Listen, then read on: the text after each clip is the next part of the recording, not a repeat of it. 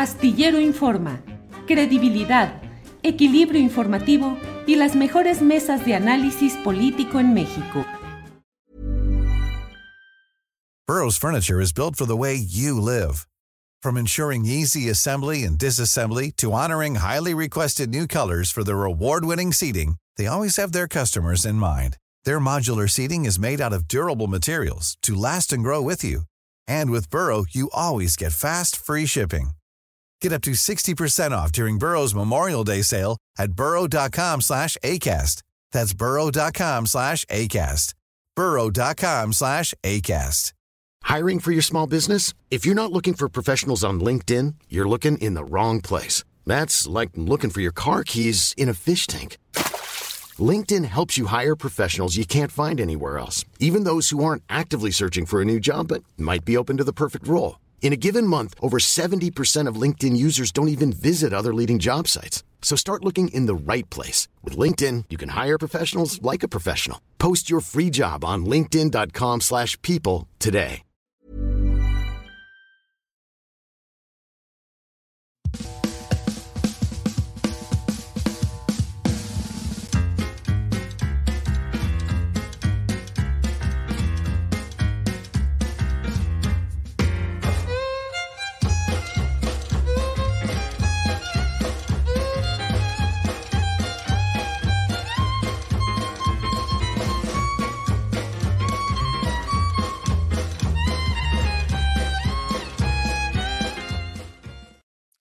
Hola, hola, ¿cómo están? Buenas tardes. Es la una de la tarde en punto y ya estamos aquí en este lunes 30 de octubre de 2023, listos para compartir con ustedes información, mesa de periodismo, análisis, debate, lo más relevante de este día, de estos días, de este fin de semana, de estas horas políticas en México. Muchas gracias a quienes van llegando desde diferentes partes del país y del extranjero para acompañarnos en este esfuerzo, en este trayecto periodístico. Gracias como siempre por sus comentarios, por su participación y estamos listos para llevarle parte de lo que sucede en estos días. Tenemos como siempre la mesa de periodismo de 2 a 3 de la tarde. Tenemos las secciones con Claudia Villegas y Jacaranda Correa, además de la información y entrevistas que vamos a realizar para ustedes. Gracias por acompañarnos e iniciamos justamente con Alex Fernanda, mi compañera que tiene información de estas horas de este día. Alex, buenas tardes. Hola Julio, ¿cómo estás? Feliz lunes. Igual, Alex Fernanda. Feliz lunes, empezamos con fuerza, con ánimo y con mucho gusto. ¿Qué tenemos en este día, Alex? Julio, pues hoy quiero comenzar diciendo que ya se abrió el tramo Pantitlán Isabela Católica de la línea 1 del metro. A través de sus redes sociales, Martí Batres, el jefe de gobierno, puso el siguiente mensaje. Reabrimos el tramo Pantitlán Isabela Católica en la nueva línea 1 del metro. Estas importantes obras, iniciadas por la doctora Claudia Sheinbaum con el objetivo de brindar un servicio más eficiente y seguro, concretan su primera etapa, con 11 estaciones que a partir de hoy podrán disfrutar más de 200 mil usuarios. Además, comenzaremos el tramo poniente de la nueva línea 1. Seguiremos los trabajos en la línea 12. Iniciaremos obras de renivelización en la línea 9 y el próximo año aumentaremos el presupuesto del metro. También continuaremos con las obras y actualizaciones del tren interurbano El Insurgente, Cablebús Línea 3, Metrobús y Tren Ligero. ¿Ya usaron la línea 1 del metro? Cuéntenos en los comentarios. Y si todavía no la usan, igual cuéntenos qué opinen. ¿Qué opinan? Pasando a otras noticias, hoy en conferencia de prensa matutina, la gobernadora Evelyn Salgado confirmó que el huracán Otis ha dejado hasta este momento 47 personas desaparecidas y 45 fallecidas. fallecidas. Sandra Valdovinos, que es la fiscal de Guerrero, precisó que entre las personas fallecidas hay tres extranjeras que vivían en Acapulco, una persona norteamericana, una británica y una canadiense. Por otra parte, el presidente López Obrador dijo lo siguiente, vamos a poner de pie a Acapulco y a su pueblo lo más pronto posible. Ya estamos trabajando en eso y se está avanzando mucho. Vamos a escuchar una parte de lo que pasó hoy en conferencia de prensa matutina. Hoy va también una comisión de la Secretaría de Hacienda, del SAT, va el director de Nacional Financiera, el director de Banobras y van a tener reunión con dueños de hoteles, de restaurantes, de comercios para eh, ayudar a que pronto se restablezca la eh, actividad económica. En este momento, la brigada se integra por 1.618 servidores y servidoras de la nación. Ya eh, han arribado aquí a Acapulco de 26 estados de la República. Y hasta el momento, le informo, se han censado hasta el día de ayer en la noche 20.971 viviendas. Efectivamente, como lo ha mencionado la señora gobernadora, confirmados en CEMEFO tenemos 45 cuerpos, de los cuales se han entregado a sus familias 16. Y tenemos 47 personas no localizadas que han entregado su prueba de genética, señor presidente. Todo esto está debidamente documentado legalmente y es la información verídica real hasta el día de hoy. Y con información que pueden encontrar en julioastillero.com, el Centro de Instrumentación y Registro Sísmico informó que ha logrado un gran avance en la recuperación de los sensores de alerta sísmica. La Fiscalía General de Justicia de la Ciudad de México ha informado que elementos de la institución ya se trasladaron a Acapulco para poder brindar apoyo a la Fiscalía General del Estado, mientras que el ministro de Relaciones Exteriores de Cuba, Bruno Rodríguez, anunció que médicos cubanos ya se encuentran en Acapulco para ayudar con la asistencia médica de las personas que lo necesiten. Por otra parte, Claudia Sheinbaum compartió un video a través de sus redes sociales donde informó las acciones que ha realizado el gobierno para ayudar a las personas por los desastres que ha ocasionado el huracán Otis. Informó que lo que informó que habló con los coordinadores parlamentarios de Morena, PT y Verde para que los senadores y diputados donen un mes de su salario en apoyo a las personas afectadas. Además, hizo un llamado a la oposición para dejar de utilizar esta tragedia para atacar al gobierno. Vamos a escuchar un fragmento de este video. Dicen que el gobierno no está actuando y quieren usar la tragedia políticamente, la verdad es que están muy equivocados.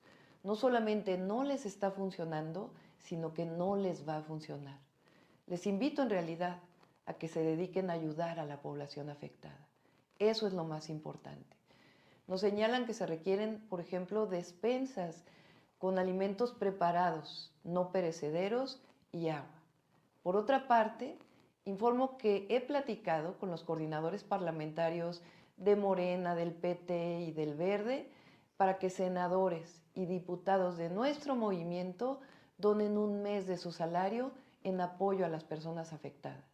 Las mexicanas y mexicanos siempre hemos sido solidarios. Por ello, entre todas y todos, vamos a lograr sacar adelante Acapulco y todas sus zonas cercanas. Desde aquí les decimos, no están solos. Al respecto, Nacho Mier, coordinador de los diputados de Morena, respondió lo siguiente. Las y los diputados federales de Morena nos sumamos a la iniciativa de nuestra coordinadora nacional de la defensa de la Cuarta Transformación, Claudia Sheinbaum, para apoyar a nuestras hermanas y hermanos guerrerenses que han sido afectados por el huracán Otis. Este apoyo es un grano de arena frente a todas las necesidades que tienen para poder sacar adelante a Acapulco. Nuestro apoyo y solidaridad que está con ustedes. Quien también se pronunció al respecto fue Marco Cortés, que puso el siguiente mensaje a través de sus redes sociales. El gobierno sí sabía de la magnitud del huracán Otis, pero no hizo nada para prevenir oportunamente a la población. Sin duda, la muerte de muchas personas era evitable, sin embargo, hoy la prioridad es salvar vidas, superar la emergencia, restablecer los servicios y reconstruir Acapulco. Hashtag Todos Somos Guerrero. ¿Qué opinan? Cuéntenos en los comentarios. Y también con información que pueden encontrar en julioastillero.com, los centros de apoyo destinados a ayudar a los damnificados por el huracán Otis en Guerrero van a seguir funcionando hasta principios de noviembre. Aquí en esta, nota, en esta nota podemos encontrar los artículos que pueden donar si así lo desean. Están, por ejemplo, alimentos, eh, productos de higiene personal, productos de higiene del hogar, artículos para bebé y también están todos los centros de acopio que se encuentran a, a lo largo del país. Comenzamos con Ciudad de México, Estado de México, Tamaulipas, Sonora, Nayarit, Durango, Puebla, Veracruz y también centros que ha, que ha hecho la Universidad Nacional Autónoma de México. Esta nota la vamos a dejar en nuestras redes sociales para que puedan encontrarla más fácil. Julio, regresamos contigo. Gracias, gracias, Alex Fernanda. Tenemos información de lo más relevante de estas horas, así es que muchas gracias y seguimos con el programa. Gracias, Alex.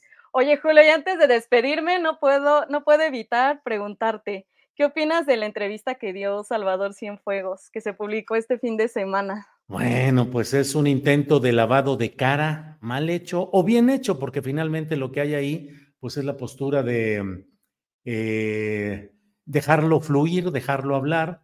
Y bueno, no, no dejo de pensar que Salvador Cienfuegos, esta entrevista debió llamarse eh, La patria soy yo. Dos puntos, Cienfuegos. Porque Salvador Cienfuegos dice que las acusaciones que hicieron en Estados Unidos, por lo cual lo detuvieron allá, pues fue una agresión contra el Estado mexicano, contra la sociedad, contra los mexicanos. Pues no, fue un proceso en el, del cual como él mismo lo dice en esta misma entrevista, no salió declarado inocente, nadie ha dicho que no hubiera materia para haber continuado el proceso, sino que, como él mismo lo dice en esta entrevista, él dice, mi abogado no sabía lo que estaba pasando, solo sabía que estaban hablando en Washington. Y ahí fue el arreglo. Y él mismo dice que en lo que firmó, en el acuerdo que hubo, se establece que si Estados Unidos no está de acuerdo con los resultados de la investigación que realizaría México, dejaría a salvo la posibilidad de reabrir el caso. La prueba de fuego para el general Cienfuegos es que vaya a Estados Unidos, que ponga pie en Estados Unidos a ver qué sucede, si es que le reactivan el caso o si lo declaran y lo consideran absolutamente inocente. En fin, pues una entrevista eh, a modo de las que luego se hacen, Alex Fernanda. Pues sí, sí, sí, sí estuvo buena y ahí dejó mucha carnita, pues ya como lo dijiste. Y ahora sí, Julio, ya me despido, pero nada más le quiero recordar a nuestra audiencia que todavía pueden participar para enviar una calaverita o ilustración que vamos a leer el 2 de noviembre. La pueden enviar a tripulacionastillero.gmail.com. Y ahí lo vamos a dejar también en las redes sociales para que tengan toda la información. Julio, pues me despido y aquí seguimos pendiente. Muy bien, Alex, muchas gracias. Bueno, pues es la una de la tarde con once minutos, una de la tarde con once minutos, y yo quiero darle mi punto de vista acerca de lo que está sucediendo en materia de Acapulco, la tragedia y las elecciones. Este es mi punto de vista sobre este tema. Acapulco, tragedia, elecciones. Porque miren, lo que estamos viendo es una de las clásicas batallas entre fake news, eh, adulteraciones, magnificaciones, exageraciones y por otra parte, realidades oficialistas que requieren de una mayor información y una mayor profundización. En esencia, estamos viendo en Acapulco el debate acerca de la información que en muchos casos está resultando desmentida o no suficientemente esclarecida respecto a lo que la oposición quiere consolidar como la versión de que en México está una dictadura ya instalada de tal tamaño que impide que haya libertad de transporte hacia Acapulco para llevar donaciones. Son cuando menos dos las vertientes a través de las cuales se está manejando esta narrativa. Por un lado, eh, retenes militares, amenaza de retenes del crimen organizado en el trayecto hacia Em, hacia Acapulco, lo cual estaría implicando una serie de maltratos que, bueno, ha habido algunos videos. Pascal Beltrán del Río, que es director de Excelsior y del grupo Imagen, ha puesto un video preocupante en el cual se ve eh, un elemento con vestimenta del ejército en un retén, eh, pues robando y maltratando a algunas personas, pero hay otros, ya iremos viendo la precisión, el propio Pascal dice, hay que precisar el lugar, la hora, el día de esto que está él poniendo en un video, pero por lo pronto ese video eh, fluye, circula y eh, alimenta esa batalla mediática que se está dando desde sectores de oposición y de sectores periodísticos convencionales, tratando de establecer la narrativa de que en México se vive en una dictadura. Y por otra parte, el hecho de decir que se está inhibiendo la colaboración de organizaciones de la sociedad civil que estarían em, eh, llevando donaciones, consiguiendo apoyo para la población en Acapulco y que el gobierno chambonamente estaría decomisándolos por la vía de los militares para eh, ponerlos en cajas con etiquetas del gobierno federal para que parezca que fue el gobierno quien les llevó todo esto. A mí me parece que estamos en una situación que en el fondo, el trasfondo de esto es lo electoral. Hay segmentos de la oposición que están muy empeñados en magnificar y en difundir alguna serie de audios, de videos. Hay un audio por ahí que está circulando insistentemente, que una de dos es una verdadera eh, denuncia ciudadana contundente o es uno de esos actos que suelen suceder, que suelen darse en estas guerras mediáticas, en la batalla por las percepciones, en las cuales se recurre incluso a la grabación de audios y de videos que son actuados y que son montados para eh, excitar las pasiones inmediatas de la audiencia para que se vuelque en la percepción de esas emociones, en, en el suministro de emociones que se les da para que reaccione de inmediato contra el objetivo que pretenden quienes hacen este tipo de cosas. Un audio de una persona que dice ser eh, presidente de un condominio de Pichilingue, así lo dice, y que habría llevado eh, material que consiguió con sus condóminos para apoyar en Acapulco. Y bueno, lo que narra es una historia o una de dos, muy escrita con esa intención, un guion explícito y así narrado y actuado, o bien ya veremos si efectivamente se confirma la existencia de esta persona y la historia que platica. Pero por lo pronto se está viviendo esta etapa en la cual, en medio de un conflicto, de una tragedia, de una situación muy crítica, frente a las cuales eh, hay incapacidades del gobierno federal que también están a la vista. Uno, hay que ver cuál es la disponibilidad presupuestal para este tipo de ayudas a fondo en una tragedia que va a requerir pues eh, miles de millones de dólares para una inversión de un plan auténtico de reconstrucción y de ayuda. ¿Tiene el Estado mexicano esa capacidad presupuestal para disponer de un enorme número de recursos económicos, técnicos, humanos para esta tarea de reconstrucción? Pues eso es parte de lo que iremos viendo a la luz de lo que ha significado el presupuesto de ingresos eh, y la eh, la ley de ingresos y el presupuesto de egresos del gobierno federal, en el cual eh, las perspectivas de dinero disponible no son tan amplias cuando se pretende. Eh, por otra parte, está también cuál es la capacidad de respuesta que tiene el gobierno federal. Ha enviado ya un millar de servidores de la nación, ha enviado un número amplio de personal de la Defensa Nacional, de la Guardia Nacional, pero hay que ver si realmente todo esto está en esos en esas capacidades presupuestales y en esa capacidad efectiva de respuesta. Debo decirle que he estado leyendo con insistencia lo que se ha estado publicando y he visto varios eh, mensajes en Twitter, ahora X, en los cuales reporteros, periodistas y personas que conozco yo personalmente o que sé de su eh, veracidad, pues están diciendo que han viajado, que han llegado a Chilpancingo, que han llegado a Acapulco. Algunos abiertamente dicen, no he encontrado ningún retén, no he tenido ningún problema. Como siempre, como siempre en las batallas, en las guerras, ya lo sabemos, es una frase más que común el hecho de decir que la primera víctima es siempre la verdad. La primera víctima en caer es la verdad porque hay bandos que están incentivando diversos propósitos mediante, en este caso, la difusión de noticias falsas, de fake news, de magnificaciones y de exageraciones. Así es que estemos atentos a esto que, para ir cerrando mi comentario, le digo que también está ahí eh, la pelea por los votos, eh, la pelea electoral, la pelea partidista. Véase cómo los principales personajes de la oposición despliegan una narrativa en la cual buscan señalar que la sociedad está dispuesta a ayudar, pero hay un gobierno malévolo, un gobierno eh, maligno que impide que la sociedad pueda llevar el volumen de ayuda que se necesita o que apenas sería el principio de lo que se necesita para ayudar en Acapulco.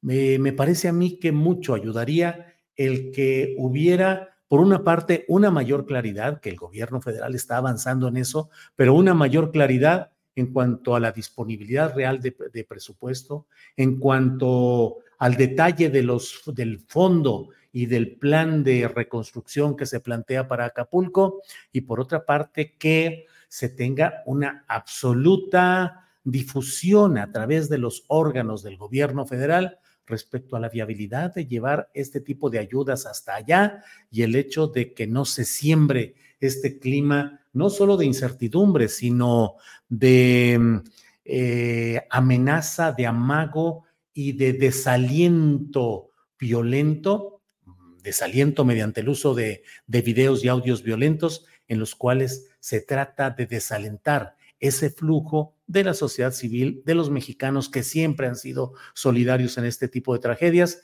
pero que hoy están em, eh, entrampándose un tanto en esta profusión que usted puede advertir en determinados medios con determinados audios que luego más adelante son demostrados que no correspondían a la realidad inmediata de estos días de Acapulco, pero que sin embargo cumplen su cometido de ir sembrando la duda, la incertidumbre, la irresponsabilidad. Hay medios de comunicación, y debo decir particularmente Televisión Azteca, que están abiertamente, de una manera de un golpismo mediático, incentivando dudas, incertidumbres y señalando una serie de hechos que no deberían permitirse en un libre juego informativo, porque este debería de incluir con, de una manera también destacada, pues la opinión de otros segmentos sociales, populares y mediáticos que tienen otra visión de las cosas. Pero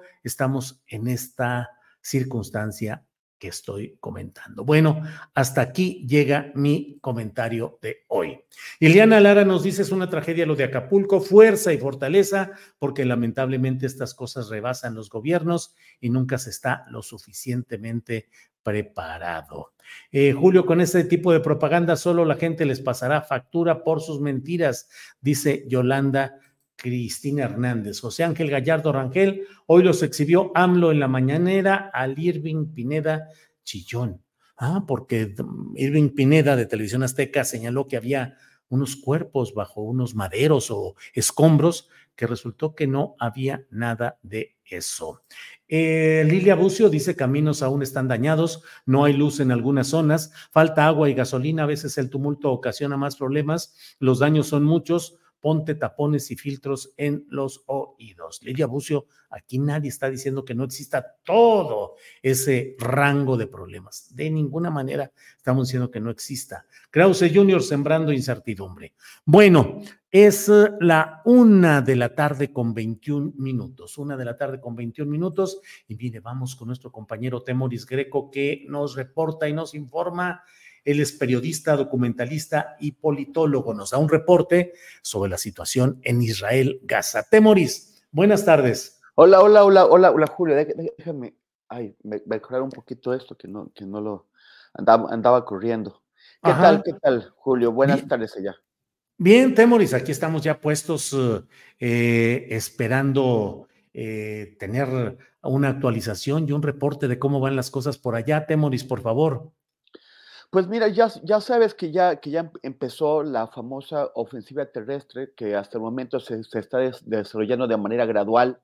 Incluso ni siquiera fue anunciada como tal, como que fueron diciendo, sí, ya vamos, medio no, porque hay todavía muy, muy muchos debates e, e, e, incertidumbres. No, no saben qué es lo que van a hacer. O sea, cuando, si, si llegan al, al éxito en su, en su ofensiva, si efectivamente logran reconquistar Gaza, y, y, derribar a la, a la, milicia islamista jamás, ¿qué es lo que van a hacer? Van a, van a gobernar ellos el territorio con el, con el costo humano, eh, eh, económico que va a tener para ellos mismos, con las responsabilidades que, que, que, significa gobernar a dos millones de, de personas que te odian profundamente y en, en, un territorio que acabas de, de hacer pedazos, o, o van eh, a a, retirarse de pronto, pero entonces, ¿qué es lo que va a pasar? Va a van, a, van a dejar una, una tragedia humana enorme en un vacío en el que quién va a llegar, va a llegar el Estado Islámico, va a, va a llegar Al-Qaeda, va a llegar algo peor que, que, que jamás. ¿Cuáles son las, las, posibilidades reales que, que, tienen de efectivamente acabar con, con Hamas? Eh, hay muchas dudas eh, en, aquí y también muchos reclamos al gobierno, al gobierno de Netanyahu, porque finalmente fue Netanyahu quien no solamente cometió como, eh, o estuvo al frente, porque él, él es primer ministro desde 1996. O sea, hay algunos paréntesis, en algún momento han gobernado otros, pero básicamente es el hombre que ha marcado todas las grandes decisiones estratégicas y existenciales de Israel, las ha marcado él, y, esas decisiones son haberse apartado de la, de la, de la de los acuerdos de Oslo, o sea, haberse eh, negado a cumplir con, con, la, con la premisa del establecimiento de un Estado palestino, bajo la idea que, que, inventaron, que inventó Netanyahu, que, que inventó la, extrema derecha, de que son tan fuertes, de que, son tan, de, que tienen tal superioridad sobre su enemigo, que podían eh, mantenerse en un estado de conflicto en donde solamente una de las partes pague los costos que, que, solamente una, una, una, de, las, de las partes pague la factura y la, y la otra parte puede mirar a otro lado como, como, como, como si no estuviera pasando nada. Y lo que, lo que ocurrió fue que de un, de un petón les recordaron que la factura la, la pagan los palestinos, pero también la, paga el pueblo israelí. Entonces, por eso están muy enojados con, el, con Netanyahu, que ahora ha estado cometiendo errores pues bastante fatales. Precisamente ayer eh, eh, fue, forzado a reunirse con los familiares de los rehenes.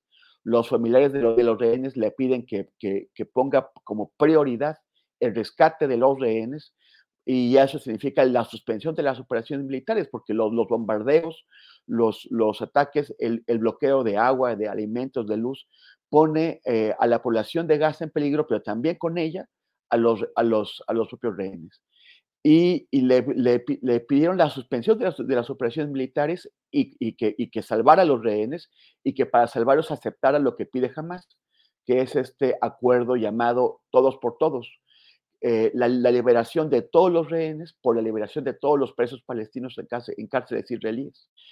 Y, y Netanyahu les dijo que iban a, a conseguir los dos objetivos, rescatar a los rehenes y ganar la guerra. Y eso no es posible. O, ganas la guerra o rescatas a los rehenes, porque la guerra mata a los rehenes. Entonces, eh, Netanyahu se quiso escapar. Ya voy a, concluir, Julio. No, no, no, adelante, adelante. Y eh, quiso eh, decir que va a conseguirlo todo, pero porque como él, como él sabe que, que, su cabeza ya está puesta, porque todo el mundo lo odia, 80% de la población israelí, según las, las encuestas, ya odian a Netanyahu, ayer empezó eh, en una conferencia de prensa a, decir que él, no eh, tenía nada de culpa, que la culpa era de los servicios de, inteligencia, eh, que no le habían avisado de que algo venía de, parte de, Hamas. Y esto ocasionó una, una reacción de, todo el espectro político que le recordaron que están en guerra y que, en un, un liderazgo no puede cuando estás en guerra, no, no puede ponerse a echarle culpa a la misma gente que está peleando la, la guerra por, por, por, eh, por, por ti. Entonces, se están creciendo las, las exigencias de que, de que renuncie Netanyahu. Él había puesto un tuit diciendo eso mismo, se vio obligado a borrar el tuit, él que es un hombre que nunca admite culpas, que es eh, experto en encontrar a quien echarle la culpa de sus errores, eh, lo obligaron a, borrar el tuit en donde culpaba a los, a los órganos de, inteligencia y a sacar uno admitiendo, por primera ocasión en su historia política, admitiendo el error y diciendo, no, no, debía haber dicho esto. Pero eh, ya se, se, le ve, o sea, se le ve eh, haciendo algo por, por, todos lados, pero mientras tanto prosigue la, la, ofensiva. Hoy estuve a dos kilómetros de la frontera con Gaza y eh, se, escucha eh, la, intensidad de las explosiones, pues el, ritmo de las explosiones como algo que no, que no habíamos escuchado, eh, por ejemplo, en la guerra de 2014. Temoris, frente a la aparente inminencia del aplastamiento militar en la franja de Gaza, que en sus primeros momentos parecía inevitable que habría una acometida militar monstruosa, que ha habido desde luego hechos innegables que entran en esta categoría, pero cuando se pretendía que hubiera una acometida total, integral, no han podido y no ha podido avanzar. En algunos espacios leo interpretaciones que dicen en buena parte por la mm, resistencia que se ha mostrado en varias partes del mundo, por la inminencia de que cometer un atraco de este tamaño en una, una masacre de este tamaño en la Franja de Gaza habría implicado el potenciamiento enorme de un sentimiento antisionista en buena parte del mundo y por otra parte las contradicciones internas y los problemas internos en el gobierno de Israel del cual estás hablando. Eh, ¿Cuál es tu visión? ¿Por qué se ha ido deteniendo esa aparente eh, acometida inminente del poder militar supremo de Israel sobre Gaza? Mira, yo, yo creo que, que a Netanyahu nunca le ha preocupado eh, esa reacción mundial. O sea, lo, único que le importa a Netanyahu y, y, en, general a la clase política israelí es el respaldo del, presidente. En, aquí tienen un primer ministro, que es la autoridad política constituida legal, y tienen un presidente y no es el presidente del Estado de Israel, es el presidente de Estados Unidos. Siempre cuando ellos hablan del presidente se refieren a quien esté en este momento ocupando la presidencia de, Estados Unidos. Porque la seguridad nacional de, Israel, la existencia de Israel depende de su pacto con, Estados Unidos. Por eso hay ahora dos, portaaviones de, eh, estadounidenses aquí en el Mediterráneo eh, haciendo guardia, eh, diciendo quien se atreva a meterse con Israel meter con nosotros. Y a eso se está mirando a Irán eh, especialmente. Pero, o sea, no, les importa el, que estén provocando todas esas corrientes de antisionismo y también de antisemitismo. Pero lo que, lo que sí les preocupa es, por un lado, eh, la, presión política que está creciendo, que, representa, en, este momento, el movimiento social más legítimo, más poderoso de Israel es el que tienen el, movimiento de, familiares de los rehenes y de, los desaparecidos. Eh, es, el, e, es, el que está sacudiendo la, conciencia y el que está generando en, Israel una, una corriente de opinión pública contraria a, la, a, la, a, la, invasión de Gaza, precisamente porque van a matar a los rehenes junto, al resto de la, población civil. Entonces tienen ese problema, tienen el, problema de que, de que adentro hay divisiones. Los, los gobiernos israelíes en el fondo son muy débiles porque el, el Parlamento, la Knesset, está sumamente fragmentada. Hay, hay, eh, hay, un montón de partidos, la coalición de, de, gobierno tiene muchos partidos con una mayoría exigua y con que uno de ellos decida marcharse, el, error de, ayer, por ejemplo, provocó una crítica interna de, la coalición súper fuerte, eh, se va a caer esa, esa coalición. Eh, también está, está el tema de que el mismo presidente de, Estados Unidos, él, él sí está viendo algunos límites. Está, está, viendo algunos límites también porque sus propios estrategas ven el riesgo de repetir un Irak 2. En Irak tumbaron a Saddam Hussein, colocaron eh, un, gobierno eh, encabezado por, eh, por virreyes nombrados desde Washington, que solamente fracasaron una y otra vez, tuvieron un gran costo humano para Estados Unidos, o sea, en, vidas, un gran costo económico, un gran costo en prestigio, y al final fracasaron.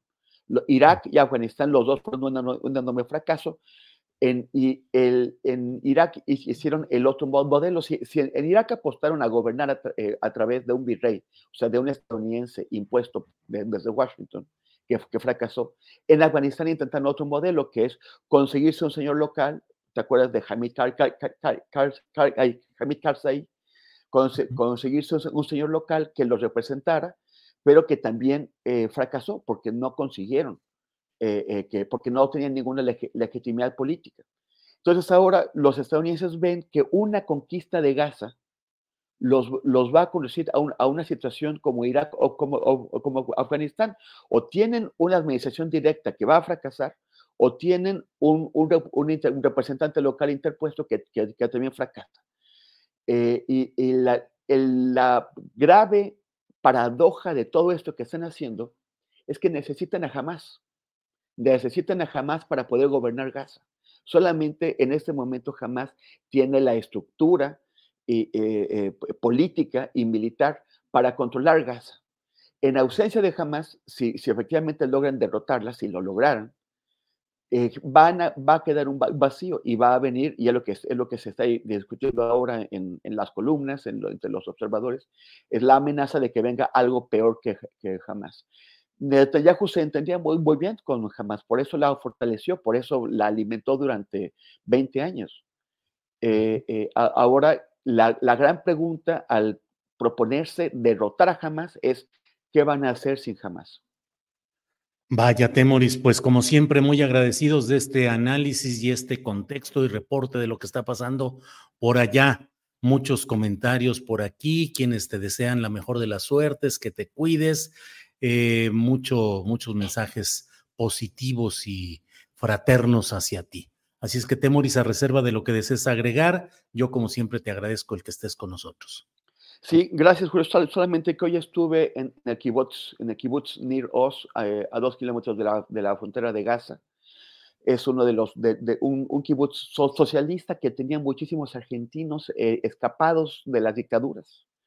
Eh, judíos argentinos de izquierdas que, que, que, no, que no pudieron con la dictadura militar, se vinieron para acá, crearon una, una utopía socialista en este kibbutz, pro, pro Palestina, pro pro, diálogo, pro solución política, y, entró esta gente de Hamas y los masacró. De 400 miembros que, tenía ese kibbutz, asesinaron a 115, o sea, más, eh, más, más de la cuarta parte de la, de la gente. Eh, y, estuve en casa de una, pues, o sea, bueno, no, en los restos quemados, en, incendiados de una, de una casa de, donde eh, una mujer que estaba ahí, que ella no vivía ahí, pero nos estaban buscando porque la hija de la, de la señora que vivía ahí. Ahí asesinaron a su mamá y asesinaron eh, a, a, la sobrina de, de 16 años. Y fue muy fuerte emocionalmente. La mujer rompió en llanto, gritaba, Dios, ¿dónde estás? Dios, ¿dónde estás? Y ese grito de Dios, ¿dónde estás? A mí me parece que, que, que resonaba también del otro lado de la frontera en Gaza eh, de, tantas madres palestinas y mujeres palestinas que ven que, que todos están, que, los están aniquilando y que se preguntan, Dios, ¿dónde estás? Y, el dolor, el dolor de, ambos lados. Pero antes de, bueno, los, los soldados estaban, estaban con mucha presión para que nos fuéramos, pero se escapó un señor, eh, un, un, hombre de, de 86 años, que, que se llama Rand Parkaut, y se acercó a decirnos, bueno, él, es fundador de, ese kibutz, y nos, nos, dijo que él tenía muchos amigos del lado de Gaza, que él eh, eh, estaba en, en, contra de que se culpara a, a, todos los, los gazatíes de lo hecho ahí, dijo que la violencia solamente genera violencia, que, que habían destruido su kibutz, pero que él no quería venganza, que lo que quería una solución política. Que, que, sus líderes, los de, los de Israel y, los de los palestinos, finalmente alcancen un, acuerdo de paz. Y ese señor se les escapó a los soldados que no lograron, o sea, no tenían, pues eran, son puros chavitos. Y ese señor eh, intentaron impedir que hablara con nosotros, él no se dejó, quiso acercarse a darnos este mensaje. Bueno, Temoris, pues uh, seguimos adelante, estamos uh, eh, atentos a los reportes, actualización y análisis que nos uh, haces favor de enviar. Y bueno, como siempre, eh, adelante y aquí estamos atentos. Temoris, muchas gracias. Gracias, gracias, Julio. Un abrazote y un saludo a la, audiencia allá en México y a la gente de Acapulco sobre todo. Así es. Temoris, gracias. Hasta pronto. Bien, es la una de la tarde con 37 minutos. Una de la tarde con 37 minutos. Vamos a nuestra siguiente sección, que es aquella en la cual se remueve la neurona, la cortinilla de entrada, y vamos de inmediato con Jacaranda Correa.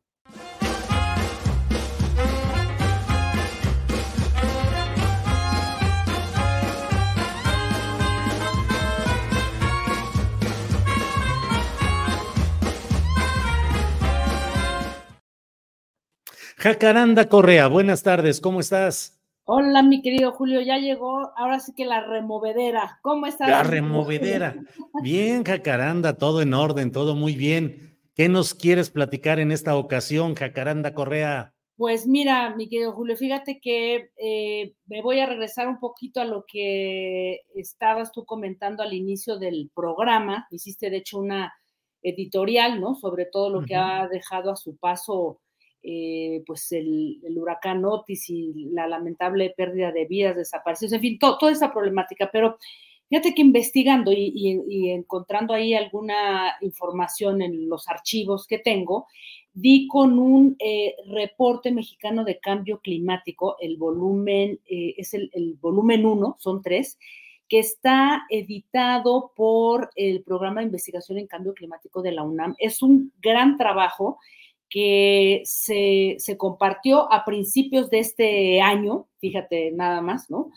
Y eh, se dio a la tarea de convocar a un montón de investigadores, más de 100 investigadores que vienen de varias disciplinas para documentar la historia del cambio climático en nuestro país desde hace dos décadas. Hay muy poca investigación, Julio, eso hay que decirlo, eh, poca literatura especializada producida por la comunidad académica, ¿no? Por diversos motivos, ellos mismos lo, exponen ahí en este volumen. Eh, y pues es, es, casi un llamado, ¿no? A la colectividad y a las instituciones, pues para fortalecer el desarrollo de esto. Pero bueno, Segundo, Julio, em, creo que este volumen es, es, un resultado muy interesante. Son dos décadas de análisis, tiene capítulos muy, muy, muy interesantes en los que fíjate que ya se estaban, o sea, están dedicados a, uno, eh, observaciones oceánicas, capítulo tres, que es cambios en el nivel del mar, y un capítulo cuatro que se llama la criósfera en México, que la criósfera es como esta disciplina que se dedica a observar y entender todo lo que tiene que ver con el hielo, ¿no? O sea, el hielo marino, el hielo de los lagos, los ríos, los glaciares, las cordilleras volcánicas, etcétera. Y ese capítulo es aterrador porque eh, plantea un escenario en México tremendo, o sea, al final de esta década, o sea, 2030, o sea, en seis años, plantean eh, y predicen que podría desaparecer toda esta cordillera volcánica de, de, del Ya ves que está acompañado el famoso volcán, hay una cordillera ahí que une junto al, al Popocatépetl y esa cordillera pues está llena de hielo y entonces dicen que al final de esta década, o sea, en seis años, eso podría desaparecer y va a impactar todavía más en el tema de, las temperaturas y, el cambio digamos, a nivel del mar. Bueno, eh, en este, este volumen, eh, Julio, es interesante porque dice que hacen un estudio muy detallado sobre el Pacífico mexicano, que es ahí lo interesante donde me quiero detener. Y entonces ellos dicen que el, el problema con, el, mar es que el 90% del calentamiento global, todo lo que tiene que ver con la, emisión de, gases a la, atmósfera, ¿no? Eh, ha sido absorbido por los océanos de todo el mundo.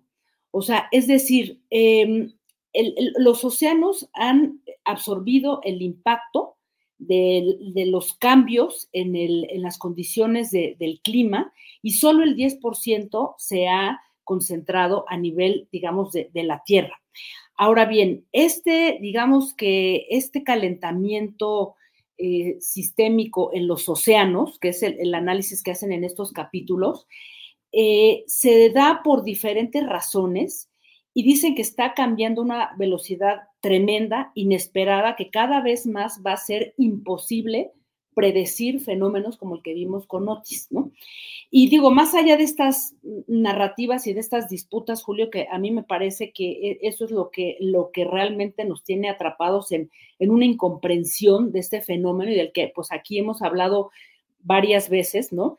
Eh, dicen estos, estos em, eh, investigadores que el cambio climático no va a afectar de igual manera a todos los países, porque va a depender de cómo cada país, de acuerdo a su desarrollo científico, tecnológico, socioeconómico, educativo, cómo van a, digamos que cómo van a recibir y cómo van a implementar determinadas medidas para adaptarse a nuevas condiciones de vida que están no a la vuelta de la esquina, Julio, están aquí. Pero estamos atrapados, Julio, en una, digamos que en una disputa absurda, ¿no?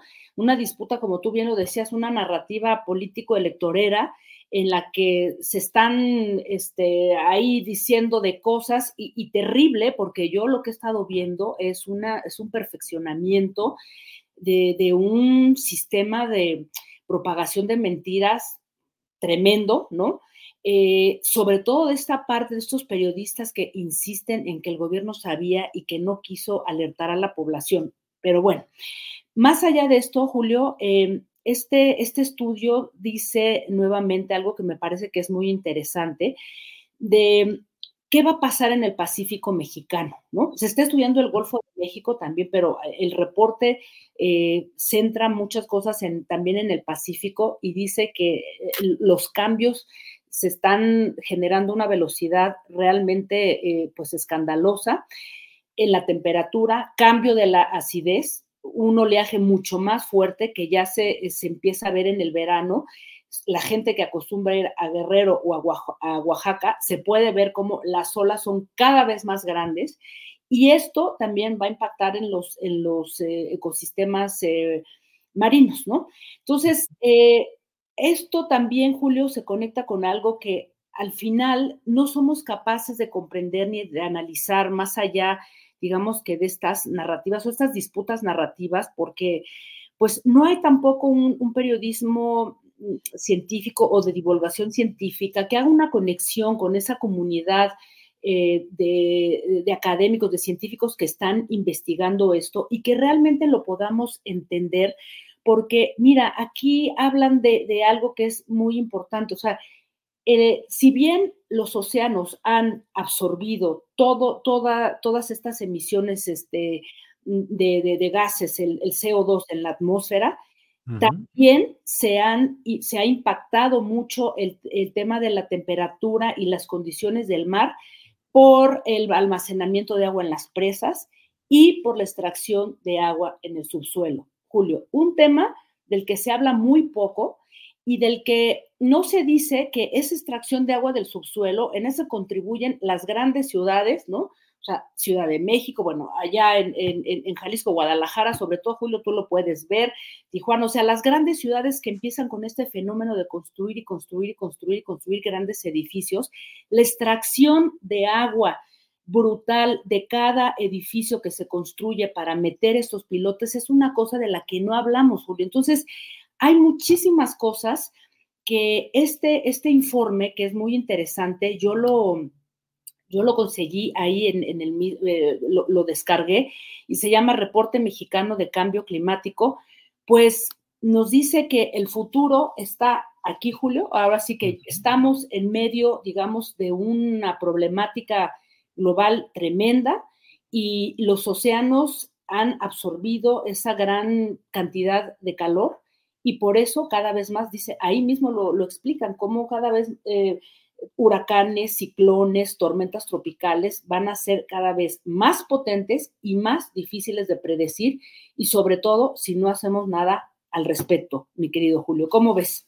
Híjole, Jacaranda, pues es eh, parte del enorme mosaico en el cual tenemos que ir acomodando piezas, entendiendo conceptos, eh, haciendo a un lado también toda la información falsa, tendenciosa o exagerada que se reproduce y entrar al análisis serio, concreto, fundamentado, documentado de todo lo que está sucediendo en esta etapa que parece que se abre eh, unas posibilidades eh, dañinas, complicadas, de más de una mayor evolución de este tipo de fenómenos meteorológicos y sus causas profundas, Jacaranda.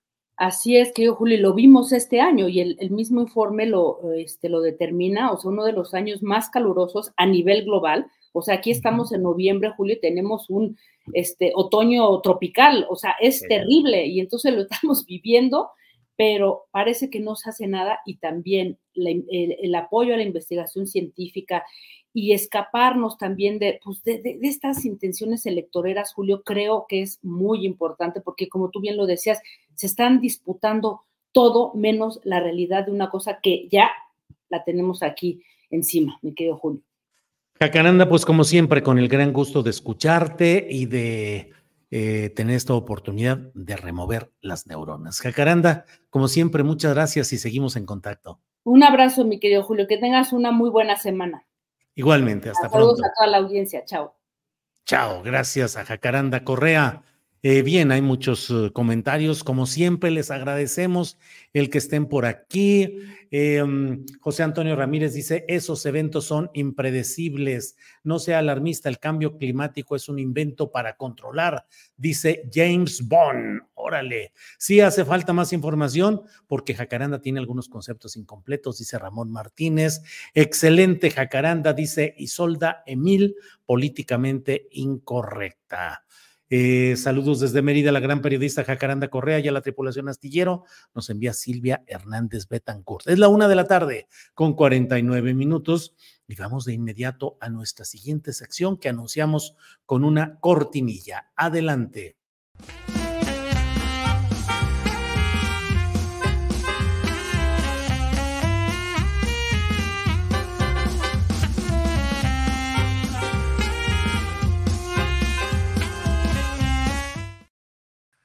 Claudia, buenas tardes. Hola Julio, muy buenas tardes. Espero que se encuentren muy bien todos y todas en la audiencia de Astillero.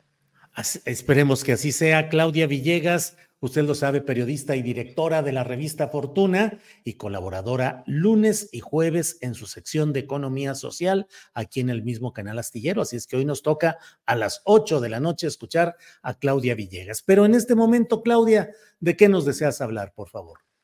Bueno, Julio, pues creo que estamos obligados a hablar sobre Guerrero. Algunas cifras, si te parece, de lo que representa Guerrero para el sector turístico del país. Pues Guerrero es una de las eh, piezas fundamentales del turismo con Acapulco. Acapulco está pues aportando una gran cantidad al PIB turístico y al PIB del Estado, más del 60% del Producto Interno Bruto del Estado de Guerrero, pues viene de Acapulco, Julio. Por eso es tan importante dimensionar que esta tragedia que nadie podría haber previsto porque se desarrolló de una manera muy rápida, pues esta tragedia representa un gran problema para la economía del Estado. Y déjame compartirles algunos datos. Fíjense que junto con Acapulco, durante los últimos cuatro años, cinco años, los programas de apoyo a los grupos sociales vulnerables lograron hacer algo que no se había logrado en el estado de Guerrero. Pues en 2018, de acuerdo con datos de Coneval, el 92.7% de la población en Guerrero, Julio, amigos y amigas, estaba en situación de pobreza o de vulnerabilidad en carencias o ingresos.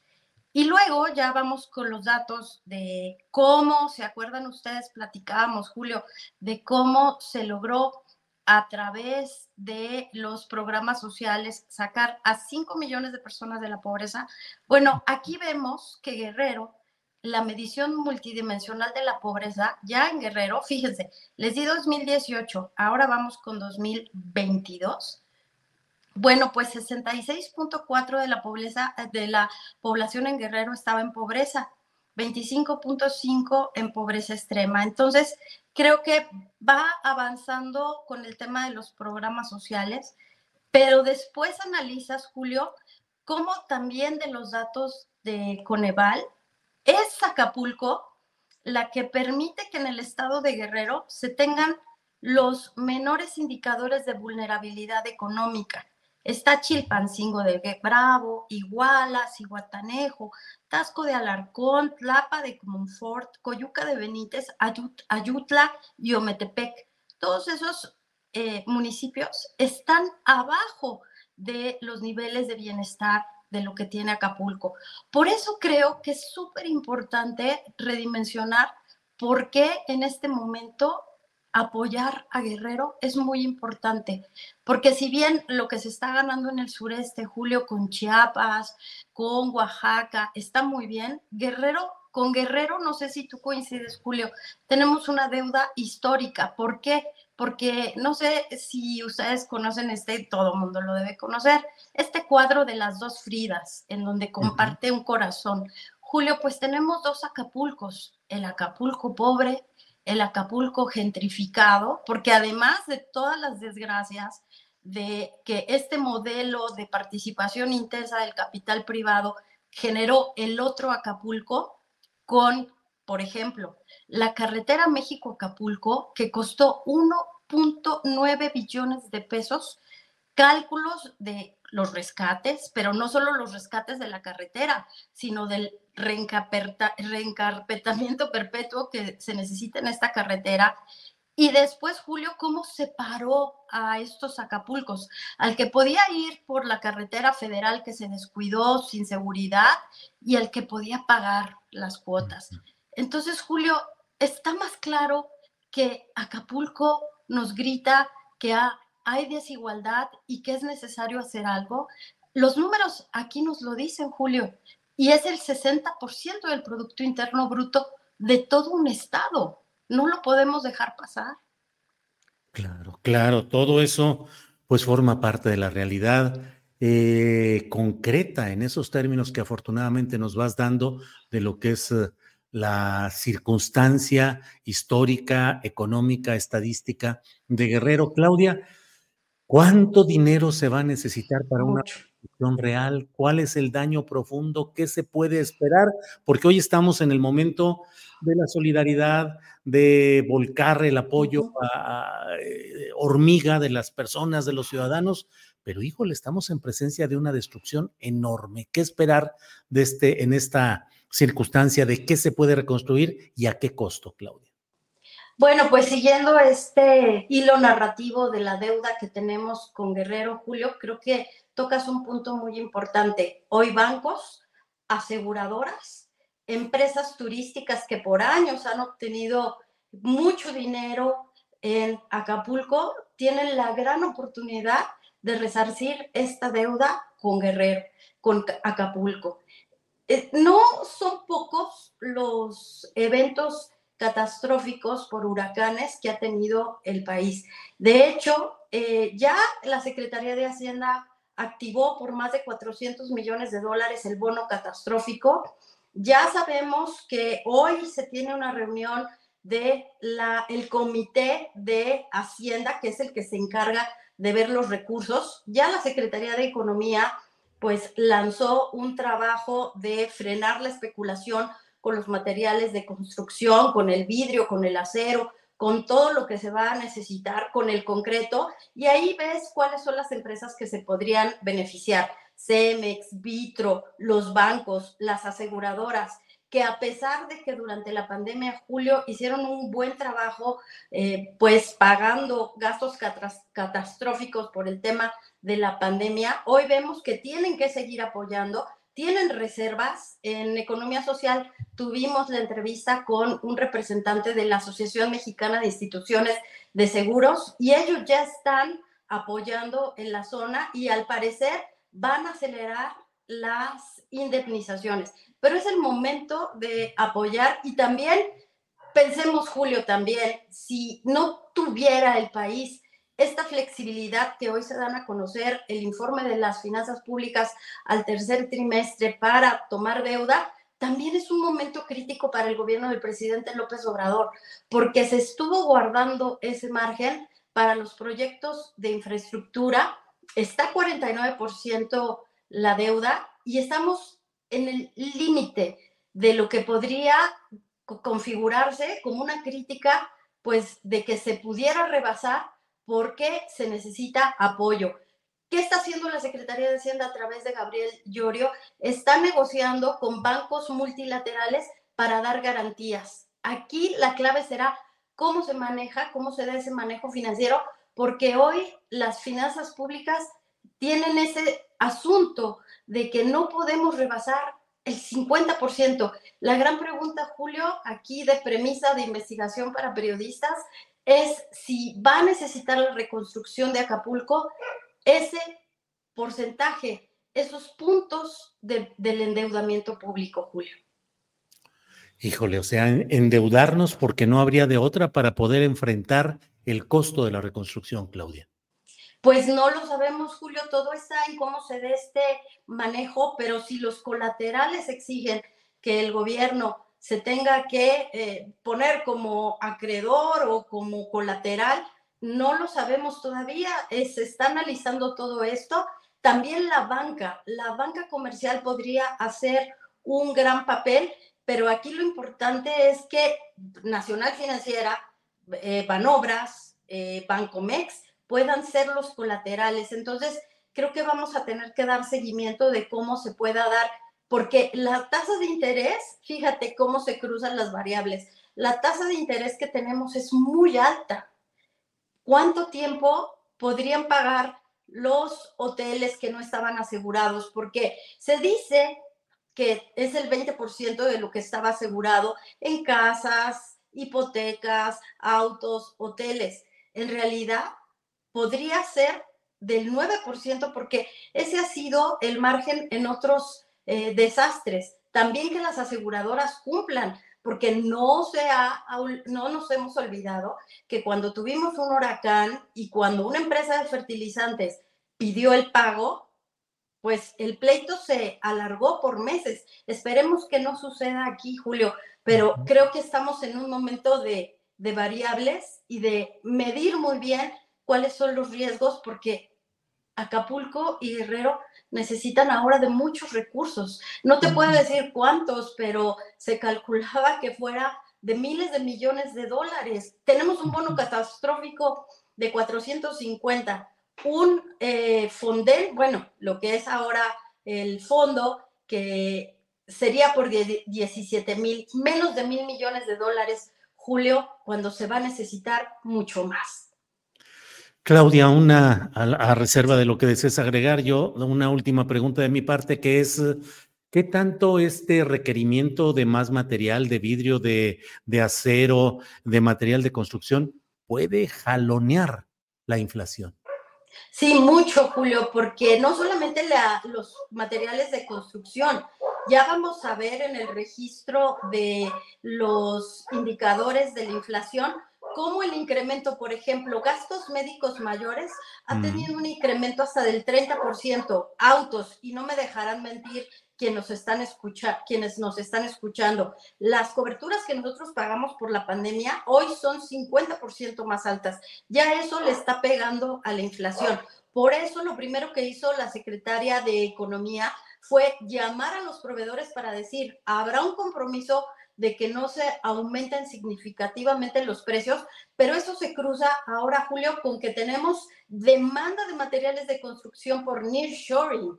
Entonces, sí necesitamos ahora un nuevo pacto para que todo este rubro de insumos no se vea incrementado, porque claro, las agencias aseguradoras dirán si, si se quieren eh, asegurar ahora o el próximo año, Ahí fíjate, Julio, que puede ser que lo registremos durante los próximos meses porque pues ya están pactadas las coberturas, las aseguradoras eh, pactan reaseguros y entonces ahí no, no vamos a ver tema. Pero como bien decías...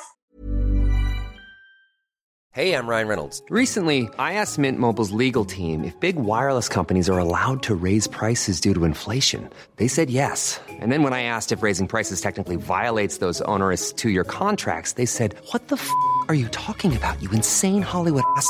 So to recap, we're cutting the price of Mint Unlimited from $30 a month to just $15 a month. Give it a try at mintmobile.com slash switch. $45 up front for three months plus taxes and fees. Promo for new customers for limited time. Unlimited more than 40 gigabytes per month. Slows. Full terms at mintmobile.com. Burrow's furniture is built for the way you live. From ensuring easy assembly and disassembly to honoring highly requested new colors for their award-winning seating, they always have their customers in mind. Their modular seating is made out of durable materials to last and grow with you. And with Burrow, you always get fast, free shipping. Get up to 60% off during Burrow's Memorial Day sale at burrow.com slash ACAST. That's burrow.com slash ACAST. burrow.com slash ACAST.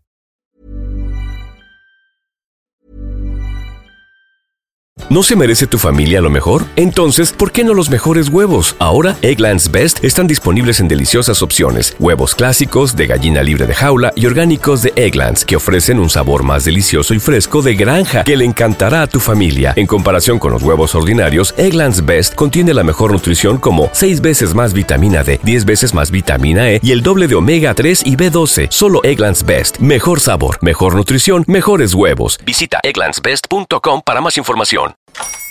Hola, buenos días, mi pana. Buenos días, bienvenido a Sherwin Williams. ¡Ey! ¿Qué onda, compadre? ¿Qué onda? Ya tengo lista la pintura que ordenaste en el ProPlus app. Con más de 6.000 representantes en nuestras tiendas listos para atenderte en tu idioma y beneficios para contratistas que encontrarás en aliadopro.com. En Sherwin Williams somos el aliado del PRO.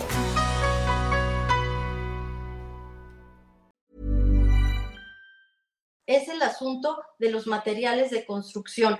Creo que se necesita mucho control por parte del gobierno y te acuerdas con la inflación, con los alimentos, que incluso importaban cosas, pero en México la noticia es que no podemos importar cemento. Bueno, sí podemos, pero ha habido una serie de problemas gravísimos porque hay un oligopolio. Ahí los temas estructurales de la economía, Julio. Claudia, pues lo bueno, de, digo, eh, dentro de todo este panorama, lo bueno es que tenemos tu oficio, tu inteligencia y tu visión para platicar de todo esto, como lo harás también hoy en la noche, a las 8 de la noche, en Economía Social aquí por Canal Astillero, eh, que va a ser como siempre un buen programa, Claudia. Sí, Julio, muchas gracias. Qué bueno que no dijiste que tengo ya muchos años cubriendo no solo el sector de finanzas, sino también de negocios. Se dice experiencia, ¿no? sí, así experiencia, Claudia, claro. Muy Oye, Julio, mm. lo último que me gustaría comentar ya para irme es que hoy estuvo eh, Miguel Torruco eh, con los legisladores y qué momento tan amargo pasó el secretario de Turismo porque pues no forma parte del comité que está eh, haciéndose cargo de todo este asunto del huracán y se lo reprocharon los legisladores y le pidieron que, bueno, pues saque la cara por los hoteleros. Él fue presidente de la Asociación de Hoteleros, pero les quiero comentar buena noticia de lo que dijo ahí, que estuvimos dándole cobertura, que el viernes harán una reunión vía Zoom para que pueda darles información de cómo puede haber apoyos, pero él espera la orden, así lo dijo, él es muy disciplinado, la orden desde la presidencia de la República y el comité que lleva Hacienda. Bueno, Claudia, pues estaremos atentos y hoy a las 8 de la noche en Economía Social, por aquí por Canal Astillero, el equipo de Revista Fortuna, capitaneado por Claudia Villegas y aquí en Canal Astillero. Gracias, Claudia. Gracias, Julio. Hasta Nos vemos. Hasta luego. Gracias. Son las dos de la tarde con tres minutos, dos de la tarde con tres minutos. Vamos de inmediato ya con nuestra mesa de periodismo porque ya están puestos nuestros compañeros. Así es que vamos entrando ya con ellos. Jorge Meléndez Preciado, buenas tardes. Buenas tardes, Julio. Un abrazo, otro a Marta Olivia y esperando a don Salvador Frausto. Así es, Jorge. Marta Olivia, buenas tardes. ¿Qué tal, Julio? Muy buenas tardes. Un gusto coincidir contigo y con Jorge y bueno, con Salvador en un momento eh, más, como cada semana. Así es. ¿Qué les parece si vamos iniciando? Marta Olivia, mm, ¿cómo viste, si es que viste la entrevista de eh, Jorge Fernández Menéndez eh, de ADN 40 al general Salvador Cienfuegos? En la cual, entre otras cosas, el general Cienfuegos dice que en realidad no fue una acción contra él, sino contra el ejército, las Fuerzas Armadas y contra México. ¿Cómo viste esa entrevista, Marta? Sí, hay algunos apuntes que hice por ahí y lo primero que es importante destacar es cómo trata de llevar a la conversación el general al ámbito de su detención. Eh, eh, eso que dices, no, lo, no afectaron a él, sino a las Fuerzas Armadas y una agresión al Estado mexicano. Sí. Cienfuegos habla como si la totalidad del Estado y lo que informa el humano, el territorio, el poder, hubieran sido ofendidos cuando fue detenido en Los Ángeles en octubre de 2020 Ahí la pregunta, Julio, es ¿qué cosas sabe o qué nivel de información tiene Cienfuegos como para atreverse a decir eso en televisión abierta y aún más creerlo? Me llama también la atención cómo cierra la entrevista el general porque asegura que no se arrepiente de nada. Él textualmente dijo, estoy orgulloso de lo que hice y lo que fui. Y agrega que lleva casi tres años esperando a que la DEA diga públicamente que se equivocó con su detención a estas alturas me parece que tiene que seguir esperando. Las declaraciones de Cienfuegos también me recuerdan un documento publicado en 2001 por eh, Human Rights Watch, esta organización no gubernamental, donde destaca, o destacaba que el gobierno mexicano no ha conseguido eh, establecer los mecanismos adecuados para supervisar con eficacia la conducta del ejército. Y yo agregaría, el gobierno mexicano tampoco ha sido eficaz en investigar y sancionar a los elementos cuya conducta, como la de Cienfuegos, ha dejado en duda la honorabilidad o rectitud del ejército y un ejército de que, de acuerdo a los índices de confiabilidad, es una de las instituciones de, de mayor nivel. También hay un dato curioso, Julio. Cienfuegos dijo en su entrevista que cuando fue procesado en el centro de detención de Los Ángeles, lo obligaron a desnudarse y a que se pusiera un mono, un jumpsuit naranja que entregan a los reclusos en las cárceles de los Estados Unidos. Pero este lunes el periodista chicano Luis Chaparro tuiteó que el servicio de alguaciles estadounidenses informó que al general procesado fue procesado en ropa de civil y nunca fue obligado a quitarse la ropa ni a vestirse como cualquier otro recluso. A mí me queda la duda, ¿en qué otras cosas nos está mintiendo el general. Híjole, Marta Olivia, sí, es eh, un poco la postura del general Cienfuegos, es eh, como una especie de Luis XIV Fuegos en lugar de Cienfuegos. Luis XIV diciendo, la patria soy yo, México soy yo. Jorge Meléndez Preciado, tu opinión, por favor. Pues coincido contigo y con lo que escribiste. Esto es verdaderamente fuera de serie como un general dice, eh, me detuvieron y realmente detuvieron al país en mi persona. Pues es totalmente absurdo, primero. Segundo, yo hace muchos años he señalado al señor Jorge Fernández Menéndez como un individuo ligadísimo al ejército y he dicho, en la guerra contra el narcotráfico, el señor en Sinaloa, en Sonora y en algunos otros lugares llegaba en aviones del ejército supuestamente para reportar qué pasaba ahí. Bueno, ¿por qué el ejército le prestaba sus aviones para que llegara solo a hacer estas coberturas? Hay que leer los libros del señor Jorge Fernández Menéndez, quien por cierto es una persona que llegó del extranjero y se ha vuelto súper millonario en México. Entonces, el ejército lo utiliza, él se deja utilizar por el ejército, eh, cobra sus favores, etcétera, etcétera.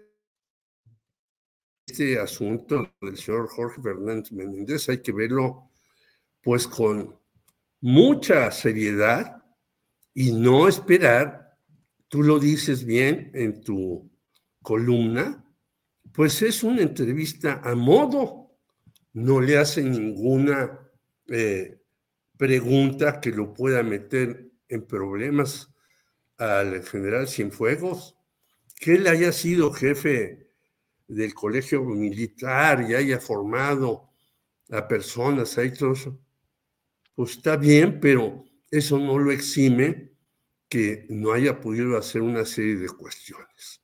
Entre otras, pues regresemos a la verdad histórica.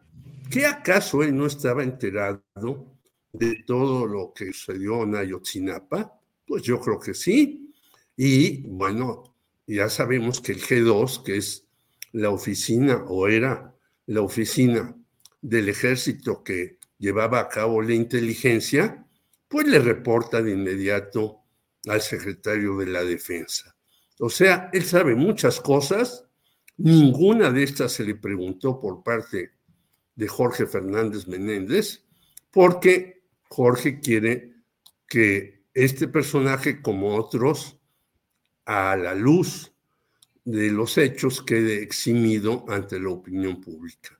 Y eso no es así, ni será así, porque este señor tiene muchas cosas en su cartera. Y el otro señor, pues se pone de tapete para hacerle una entrevista. Bien, Jorge, gracias.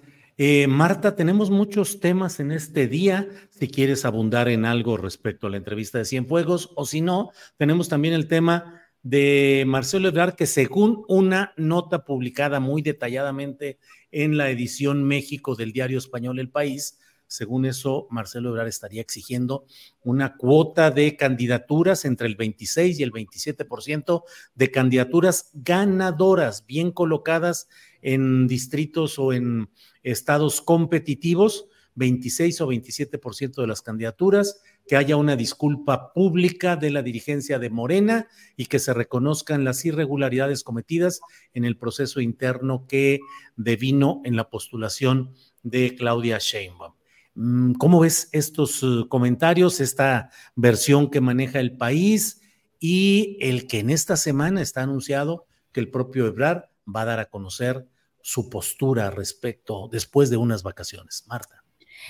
Pues, este, como dicen, eh, eh, ahora sí dicen los clásicos, ya chole. Me parece que es de pena ajena el más reciente este acontecimiento que involucra a Ebrard. Y lo digo porque primero se rehusó a aceptar el resultado de la encuesta interna de Morena, argumentando que el proceso no tenía salvación, un proceso al que no hay que olvidar, firmó y se comprometió a respetar desde un principio. Luego, el ex jefe de gobierno de la Ciudad de México anunció su movimiento progresista al tiempo, al mismo tiempo que judicializaba el proceso de la designación del aspirante presidencial de la cuarta T. Y ahora dice que eh, eh, quiere una cuota de candidaturas a Morena o a Movimiento Ciudadano para definirse.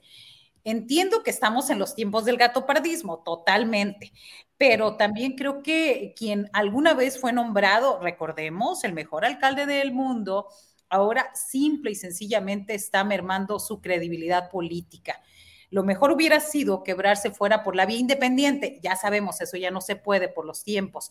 Pero como el hubiera no existe, ahora toca esperar a ver qué tanto le funciona esta estrategia a quien fuera uno de los mayores aliados del presidente López Obrador.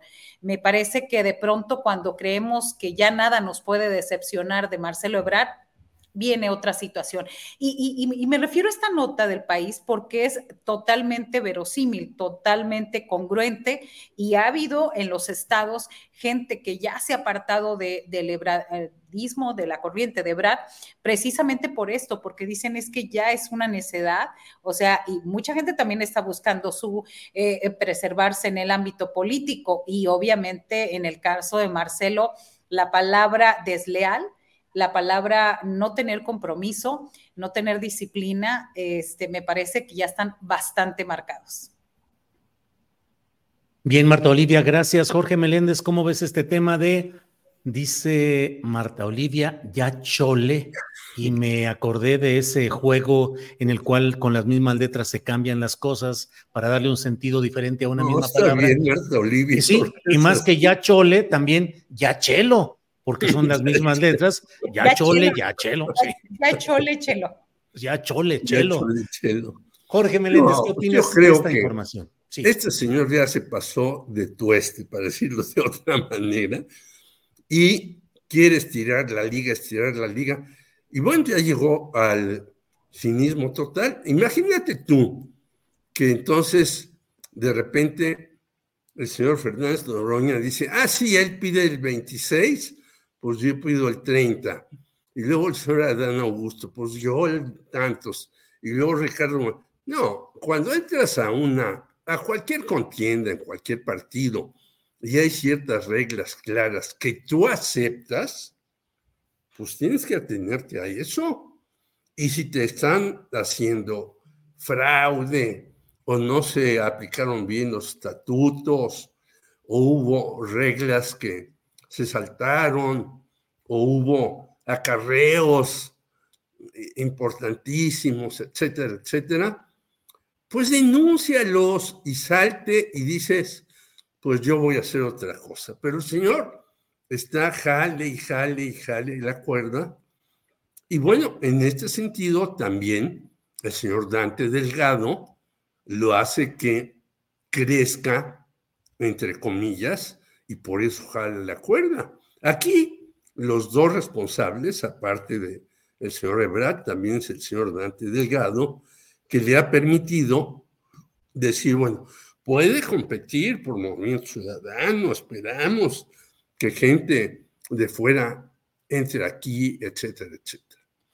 Fíjate que hubo por aquí una reunión y yo lo había denunciado y el señor Gilberto Rincón Gallardo ganó la candidatura a Patricia Mercado con acarreos en muchas partes, pero aquí en Puebla.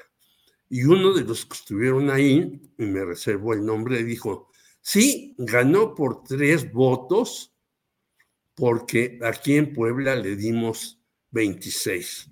Es decir, cuando se dan estas cosas, eh, Patricia Mercado hizo muy bien decir, bueno, yo me deslindo de este señor Rincón Gallardo, que después también dijo, y es una portada de la revista Proceso, yo no aceptaré jamás ningún puesto con Vicente Fox. Y Vicente Fox le hizo una oficina especial y la aceptó y la dirigió los seis años que estuvo Vicente Fox.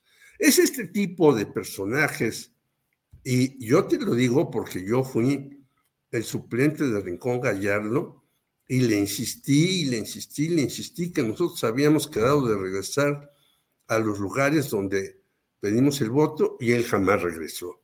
Es este tipo de personajes de izquierda o supuestamente de izquierda que a la mera hora resulta que van por sus canicas y lo demás les importa poco. Bien, Jorge Meléndez, gracias. Jorge y Marta Olivia nos dicen aquí de producción del programa que nuestro compañero Salvador Frausto trae problemas con su computadora, pero que está tratando de entrar correctamente. Pues ya saben que luego el Internet, eh, la capacidad del Internet siempre nos trae. Bueno, entonces, Marta Olivia, además de este tema, pues de que ya por aquí alguien lo bautizó adecuadamente, ya hizo el, el, acomodo y puso... Eh, ya Chelo, Chole o algo así por el estilo. Em, bueno, pues además de todo eso, em, estamos eh, eh, con otro de los temas que ha sido de pronto, Marta Olivia, se ha anunciado que las encuestas y sus resultados que se había anunciado que hoy de una manera detallada se iba a ir informando estado por estado y se iban a tomar en cuenta. Ya estaba todo listo, según eso, para el lunes. Y de pronto este fin de semana anunciaron que no se iba a realizar y que se pospone 11 días porque, así lo dijo Mario Delgado, las encuestas aún no han terminado, están en proceso, por un lado, y que no quieren apresurarse. Y por otra parte, que mm, está el tema de las candidaturas de género que estableció el INE, cinco mujeres y cuatro hombres. ¿Cómo vas viendo qué consecuencias y qué puede estar detrás de todo esto, Marta Olivia? Sí, eh, yo sueño con un mundo posible donde los políticos hablen directo y digan, no hemos terminado de negociar, no hemos terminado de ponernos de acuerdo entre los pesos y centavos. Entonces, espérenos, porque eso de, eh, eh, esos eufemismos de las encuestas todavía no se afinan y no llegan, por Dios, no somos niños chiquitos, ya, ya crecimos un poco, me parece sería más honesto y, diríamos, ok, es, está negociando, porque es lo que está pasando. Es, eh, definitivamente esta situación va a complicar el proceso interno de Morena más de lo complicado que ya está. Las operaciones cicatrices en los estados van a tener que ser muy precisas y contundentes, porque de entrada, Mario Delgado ya anunció que incluso si un hombre obtiene el primer lugar en la encuesta interna, se bajará esa candidatura si no se cumple con la paridad de género. Eso perjudica a más de un político que creerá que tiene el perfil y los números para obtener una gubernatura en 2024. También las cosas se ponen más complicadas o más color de hormiga en lugares importantísimos para la continuidad del proyecto del presidente Andrés Manuel López Obrador, como lo es la Ciudad de México y Puebla entidades en donde el morenismo pues está buscando consolidarse y también en Tabasco y Chiapas y donde se tiene la última oportunidad de arrastrar el peso político de AMLO, donde no ha entrado eh, el morenismo, como son Guanajuato y Yucatán. Así que complicado, complicado, pero yo sigo aspirando, aunque sea un, este, eh, una cartita a Santa Claus o a los Reyes Magos, yo sigo pensando y viendo como este especie de alguna película por ahí que vi, El Jarabe la Verdad, con los políticos en este tiempo. Estamos negociando y miren, como todavía no nos ponemos de acuerdo y aquí vamos a subir y aquí vamos a bajar, pues simplemente, pues espérenos un poco, ¿no? Eso diría yo. Bien, Marta Olivia. ¿Qué creen ustedes que ya está por aquí colocándose sus lentes, calzándose el sombrero, listo para irrumpir nuestro Quijote informativo, Salvador Frausto, que ya está aquí puesto? Salvador, bienvenido. Gracias, Julio. Pues aquí peleando con las actualizaciones de la computadora, pero ya me pude conectar por aquí por el celular. Eso de las actualizaciones, yo también estaba eh, cuando abrí la computadora para empezar a, ya en la parte final, ya con pocos minutos para, para empezar el programa, y ¡zas! que actualización! Y se lleva ahí, sí, 25% y 35% y uno angustiado de que no se completa. Salvador Frausto, tienes lo que resta del programa para hablar porque nosotros ya hablamos abundantemente. todo para eh, Sí, sí, todo para ti. Salvador, pues voy dosificando. Hemos hablado del caso Cienfuegos particularmente, de la entrevista en ADN 40, su postura de yo soy México y al agredirme a mí, agredieron, le faltaron el respeto a las Fuerzas Armadas, al Estado mexicano, al país entero. ¿Qué opinas de esa entrevista y el posicionamiento que asume, Salva, eh, que asume eh, el, el general Cienfuegos? Yo escribí hoy que de sus propias palabras queda claro que no fue inocente ni fue declarado inocente, como ya lo hemos mencionado en otras ocasiones, sino que fue producto de una negociación al más alto nivel que permitió que se abstuviera la fiscalía, pero que aún, él mismo lo dice, se subsiste la posibilidad de reabrir el caso. Salvador, tienes todo el tiempo que quieras, por favor. Sí, bueno, pues, eh, ¿qué tal con esta eh, entrevista, me parece que es un mensaje de poder de las Fuerzas Armadas, em, de decir, em, pues nosotros estamos eh, juntos, unidos, aunque eh, estemos ahorita en otra administración. El discurso de Salvador Cienfuegos, pues es, va en el mismo sentido del discurso del presidente López Obrador, lo que dio a conocer cuando le preguntaron en la mañanera eh, pues por qué premiaban a un personaje tan polémico, pues también eh, tiene ese mismo, ese mismo discurso, que tiene, tiene una, una beta interesante y otra que tú mencionabas en tu columna, que es eh, la negociación política para mantenerlo fuera de la cárcel, pero la otra versión o el otro rasgo interesante de, del caso de Salvador Cienfuegos es eh, la crítica que sostiene el presidente López Obrador y un sector del gobierno eh, federal sobre el involucramiento de la DEA más allá de sus funciones para favorecer algún eh, grupo criminal por encima de, otro y hacer notar, ¿se acuerdan que en aquella época la amenaza fue de dejarle de dar información a la DEA, a una oficina de la DEA? Eh, establecida en México que tenía pues de, hechos importantes de tener eh, información sobre el combate al narcotráfico. Y me parece que ya ha habido también muchos signos de parte de las agencias de seguridad de los Estados Unidos eh, que favorecen a unos u otros cárteles sin exonerar ni mucho menos a Salvador Cienfuegos que tuvimos, escuchamos aquellas Em, eh, mensajes entre narcotraficantes que se dieron a conocer, que me parece que no se dieron a conocer de manera completa, eh, sí hay ahí una beta eh, que hay que atender sobre la injerencia de Estados Unidos y sobre este posicionamiento de que eh, un golpe al ejército podría debilitarlo en la lucha contra el narcotráfico. Sin embargo, todo esto se mezcla con pues el, gran apoyo que le ha dado López Obrador al ejército en México y que pues parece ser que el caso Ayotzinapa lo ilustra de manera muy importante al decir, llegamos hasta aquí, es decir, ya eh, llegamos a un límite en el cual, bueno, podemos procesar a cinco militares, pero no podemos procesar a 20 militares. Entonces, sí hay un, grado de, protección a las Fuerzas Armadas de manera importante y que pues ha sido evidenciada con el caso Cienfuegos y que esta entrevista viene a decir un mensaje, además con el periodista y el espacio donde sale, em, en el cual pues le dan eh, una, un seguimiento a unos documentales que había hecho el propio Jorge Fernández en el sentido de, de, valorar, de avalar la verdad histórica. Entonces, eh, sí, me parece que el caso de Salvador Cienfuegos en algún otro momento, en otras condiciones, podría reabrirse porque eh, pues eh, está en el centro del huracán en el sentido de, cómo se ocultó la verdad histórica. Bien, Salvador, gracias. Em, vamos a seguir adelante.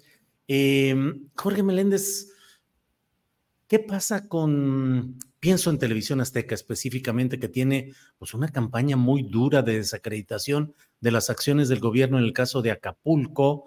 ¿Qué sucede con toda esta campaña de desaliento de la, de, de la, de, la, de los ciudadanos que quieren llevar eh, material de apoyo a Acapulco porque se habla de retenes policíacos, de abusos del ejército, de una situación de aprovechamiento, de gandallismo del gobierno que estaría recibiendo las donaciones, les pone su etiqueta y las reparte. Y por otra parte, la acción que se ve del gobierno y el presidente de la República lo señala, pues de lo difícil que está resultando, pero la presencia ahí de las Fuerzas Armadas y de los servidores de la nación y bueno, el Estado mexicano tratando de ayudar en esa circunstancia. ¿Cómo ves esa batalla por las percepciones, Jorge Meléndez? Pues muy dura en contra de el señor Obrador, no solamente por TV eh, Azteca y Canal 40, que por cierto, esto no se ha arreglado, que fue un robo ese canal al señor Moreno Valle de hace muchos años, sino otros periodistas, otros columnistas, en donde casi, casi quieren deshacer al señor López Obrador. Uno de ellos incluso se atrevió a decir algo que resultaría de risa loca si no fuera tan grave. Ningún gobierno anterior, ni siquiera el de Miguel de la Madrid, fue tan inepto, tan irresponsable y tampoco solidario. Bueno, yo le quiero recordar a ese columnista que es total y absolutamente falso. Yo en aquellos años estaba en un periódico en el centro de donde están todos los periódicos y salimos a reportear lo de el Hotel Regis, por ejemplo. Y yo vi llegar a un camión con varias eh, patrullas y demás, tanto de la policía como del ejército, y de repente ahí se asomó una cabecita y era el señor Miguel de la Madrid, que llegaba muchísimas horas después en un camión, e insisto, custodiado por patrullas varias. Se asomó, vio cómo estaba la situación en el centro de la ciudad y se fue de inmediato. Digo, puede haber errores en lo que hizo López Obrador, en que tuvo que recorrer ahí, porque ¿por qué no le pusieron un helicóptero y hubiera llegado rápidamente a Acapulco y desde ahí hubiera dado instrucciones a Pues, es no conocer ni siquiera quién es el señor López Obrador. A él le gusta ir en esas cosas, eh, convivir con la gente y demás. ¿Por qué iba con mocasines? Bueno, una serie de cosas que, resultan patéticas en lugar de decir, a ver, estos hoteles que quedaron destrozados, se robaron las palmeras, parte de la playa, no estaban dentro de la normatividad que no puedes hacer tú edificios tan grandes de 20 o 25 pisos, tan cerca de la playa, etcétera, etcétera. Eso no se toca, simplemente se va a atacar si fue eficiente, si le hablaron a los Estados Unidos para saber que ya, ya veía. Bueno, yo nada más quiero recordarles a estos señores que cuando llegó el eh, huracán Katrina a Nueva Orleans hubo 3.000 muertos, que hubo una devastación terrible, que hubo un saqueo impresionante, etcétera, etcétera. Y luego dice el Fonden, y con esto termino. No, no, no, adelante, perdón, Jorge. El Fonden, ¿por qué no?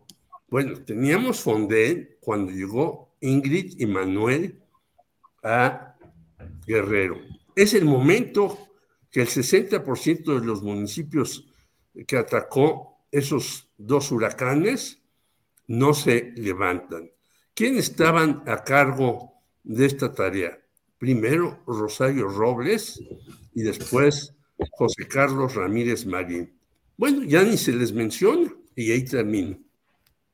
Bien, Jorge, gracias. Marta Olivia, ¿Qué opinas de este tema, de esta batalla por las percepciones? De un lado, estoy leyendo que el propio eh, Beltrán del Río, a quien había mencionado hace rato, director de Excelsior, publicó un video en el cual eh, habla de, eh, pues, eh, cómo se ve a una persona con uniforme militar robando a los, a los a, unos jóvenes, a unas personas que están ahí y en un carácter muy agresivo. Ha publicado ya eh, César Gutiérrez Priego que eso corresponde a algo que pasó muchos años atrás y que ya fue castigado en su momento por la propia eh, institución, que era un policía militar y que no corresponde a lo que ahí dice. Eh, expresa César Gutiérrez Priego, dice, me han etiquetado, etiquetado mucho con este video, por lo que puedo confirmar que los hechos son de Aguascalientes a principios de este mes de octubre de 2023, perdón, yo di mal el dato, a principios de 2023. El elemento es de la Policía Militar, la información oficial es que fue remitido al Ministerio Público Militar, em, no tiene nada que ver con el estado de Guerrero, no es en Chilpan 5. Por supuesto que un elemento así no tiene cabida en el ejército, deshonra el uniforme, en fin. Marta Olivia, pues ahí está esa batalla por las percepciones. ¿Qué opinas? Sí, a mí me parece muy poco responsable, Julio, que es algo que nos enseñaron en las redacciones es a verificar la información. Y es tan sencillo, hay herramientas que te dicen exactamente de dónde viene el video, de dónde, este, dónde se generó. Es decir, hay una huella de ese video. A mí se me hace lamentable que, que este, Pascal, a quien conocemos, este, eh, no vaya a verificar como director de un periódico tan importante como Excelsior. Me parece grave. Y ahí lo que se puede ver totalmente es dolo. Dolo porque lo vimos también el día que el presidente se estaba trasladando hacia el lugar hacia toda la zona de Acapulco y, había quienes, eh, eh, otros videos que decían cómo se le ocurre a este tal por cual llegar en carretera y cómo no se le ocurre tomar un avión. O sea, cosas tan absurdas como eso. Y esto es importante ahí, eh, la labor que tiene que tener eh, eh, este, el gobierno en hablar de lo que está sucediendo como esté sucediendo, es decir, la realidad tal cual es, porque, porque esto se presta mucho manoseo de datos, de información y respecto, si están siendo maltratados, si hay elementos que están saqueando, hay que denunciarlos hay que denunciarlos y tienen que pagar. Creo que lo importante aquí, lo prioritario es apoyar de la mejor manera que podamos a las víctimas de este desastre natural, ya sea donando dinero, víveres, reportando, conectando a las familias que desean apoyar a sus seres queridos y siendo vigilantes del actuar del gobierno en sus tres niveles y también eh, eh, cuidándonos de ciertos medios de comunicación, porque yo no recuerdo otra ocasión donde se estuvieran activamente promoviendo, por ejemplo, el no donar alimentos o ropa a instancias gubernamentales, pero ahora me genera sorpresa que se estaba promoviendo entre figuras públicas de la oposición el mensaje de que no donen porque no saben a dónde van a llegar. Me parece que esto es muy grave, lucrar con el dolor ajeno para tratar de generar encono y división entre el electorado de cara a la elección presidencial del 2024. Se me hace ruin, se me hace muy bajo y se me hace muy, muy grave lo que está pasando. Y bueno, de pasadita, hay que también decir que la tragedia en Acapulco nos debe llevar a reflexionar a todos sobre lo que estamos haciendo para prevenir eh, eh, esta situación del cambio climático. Y en 2021, la NASA presentó una herramienta para visualizar los niveles de mar eh, y dijo, eh, eh, hablado de este calentamiento global. Varias playas van a desaparecer en 100 años, incluso algunas mexicanas, si no se logra revertir los efectos del calentamiento.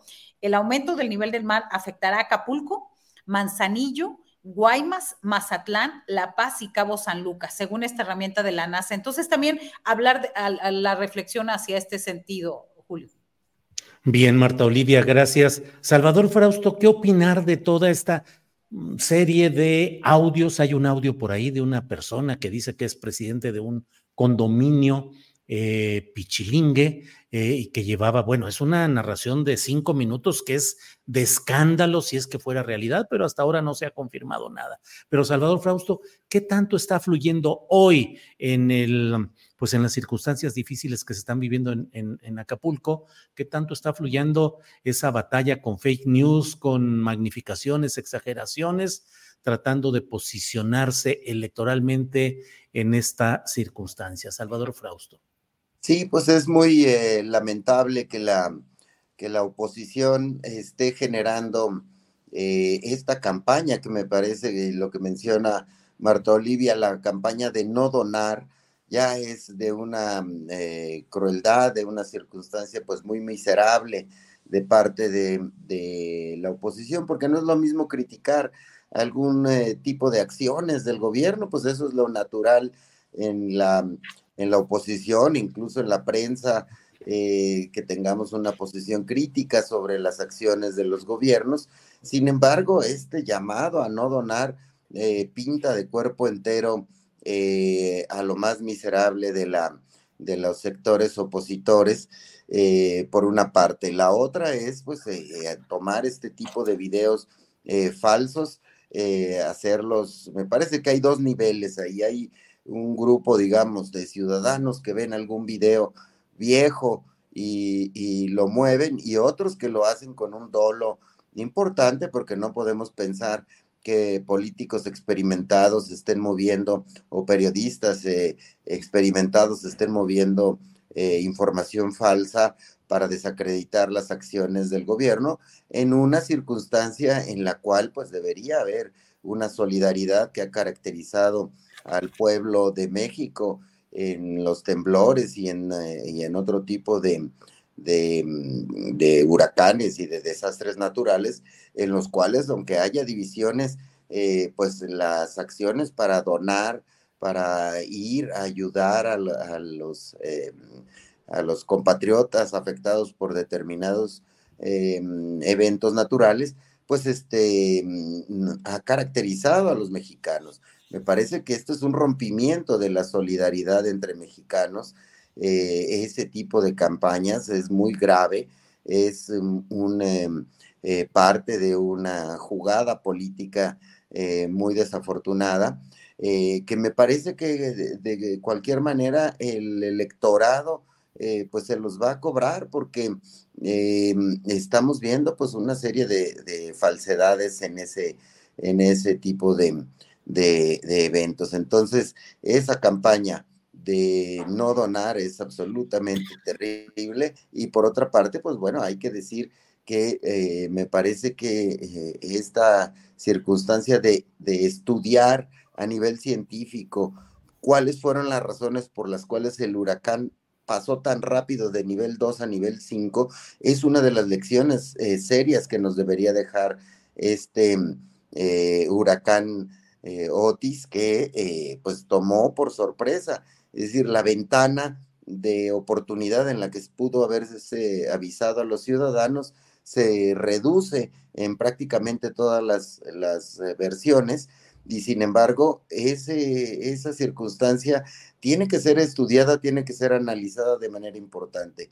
Y otra circunstancia que debe dejarnos eh, como lección este evento, este de, de desastre natural, es cómo lograr ya de una vez por todas una reacción mucho más rápida de las autoridades eh, para poder atender a la población eh, afectada, es decir, los protocolos, cómo deben ser activados y cómo debe llegar la ayuda a los ciudadanos, es un asunto que huracán tras huracán, ciclón tras ciclón, temblor tras, tras temblor, seguimos padeciendo. Y me parece que ese es el tipo de discusiones en las que deberíamos estar metidos además de la que señala Marta Olivia, el tema del cambio climático, por supuesto, ¿no? Como parte de ese análisis serio para que podamos mejorar la atención de las víctimas de los desastres naturales, Julio. Gracias, Salvador. Jorge Meléndez, estábamos en plena ebullición electoral interna de los partidos. Eh, todo iba caminando, entre otras cosas, con las encuestas en la en Morena y particularmente en la Ciudad de México, donde pues todo parecía demasiado complicado en esa eh, postulación de García Harfush o Clara Brugada fundamentalmente. Por cierto, hoy a las 5 de la tarde da una conferencia de prensa Hugo López Gatel, eh, ya, nos enteraremos de qué es lo que anuncia o qué, es lo que está señalando, pero hoy a las 5 de la tarde tiene esa eh, conferencia de prensa López Gatel. Pero Jorge Meléndez, de pronto todo entró en un silencio y en una eh, cancelación de giras y de actividades debido a lo de Acapulco. Pero, ¿cómo ves a la oposición más allá de lo que estamos hablando en relación con Acapulco? En general, pues eh, Xochitl Galvez, digamos que como que en un bajo perfil, o al menos pareciera que no hay muchas novedades en ese frente, y tampoco ha logrado vertebrar la oposición una candidatura para la Ciudad de México. ¿Cómo vas viendo a los opositores, Jorge? Bueno, yo creo que incluso Xochitl hasta trató de hacer algunas cosas para salir, ¿no? Yo puedo ayudar así, pero lo que vemos es que su demás equipo está desaparecido.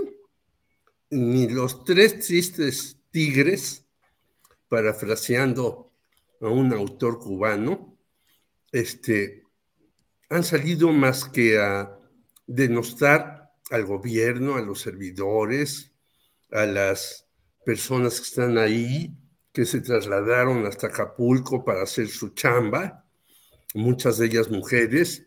Yo he sabido por un amigo que no tenía la idea que estaba en esta Secretaría del Bienestar, que ayer habían llegado más de 1.500 servidores públicos, de la Secretaría del Bienestar y hoy iban a llegar entre 500 y 800 más para hacer todo un análisis de la situación casa por casa, a quién hay que ayudar y obviamente pues el apoyo mayoritario tiene que ser a los más necesitados. Los señores que tienen sus grandes hoteles y eso, si los aseguraron bien, si no, también, pero yo insisto, a este tipo de, personajes, ellos creen que son impunes a esto. Y mira, parte de la zona diamante de Acapulco quedó destrozada, lo cual quiere decir que tú te puedes meter en un refugio grandioso y estamos ya en circunstancias en las cuales ya esto es imposible. Y la oposición, pues no dice, bueno, vamos a reconstruir primero los lugares que han sido habilitados y en donde pues sufren todas las inclemencias los de bajos ingresos, ¿no? Ya decía Claudia Villegas cómo es la situación de pobreza en Acapulco y en otros lugares. Y yo diría, bueno, la mayoría de esos pobres viven al día y viven básicamente del turismo. Bueno, ¿qué va a pasar con ellos ahora que no tienen turismo, que tienen que hacer un montón de cosas? Yo creo que eso es lo que hay que ver. Y simplemente diría que, por ejemplo, esta señora Norma Otilia Hernández, que es alcaldesa de Chilpancingo y que está ligado a Marcelo Ebrard, pues, ¿por qué hace un informe y echa cohetes y fiesta y demás? ¿Y por qué tenemos, por ejemplo, que una gran policía, Arisbet, es capaz de darle el alimento a un pobre niño que estaba llorando y que no tenían cómo atenderlo. Ahí tenemos en esos dos casos de mujeres y de otras muchas más mujeres que se trasladaron desde antes que llegara incluso el presidente de la República para allá, ayudar a lo que estaba pasando.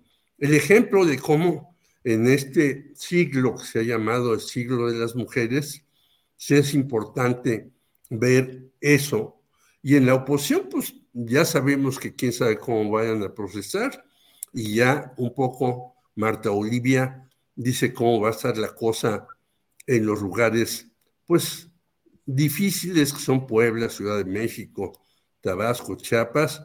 Y quizás el, señalamiento hoy de Hugo López Gatel será, bueno, pues yo no tengo muchas posibilidades y me voy a apoyar a Clara Brugada o Omar García Harfuch, no lo sé, pero yo creo que lo más lógico es que después de su campaña, en donde tú lo entrevistaste y él ha dicho que le gustó mucho su campaña porque tuvo una relación muy estrecha con la gente y no pudo levantar, pues debería de optar por la campaña de Clara Burgada, según yo.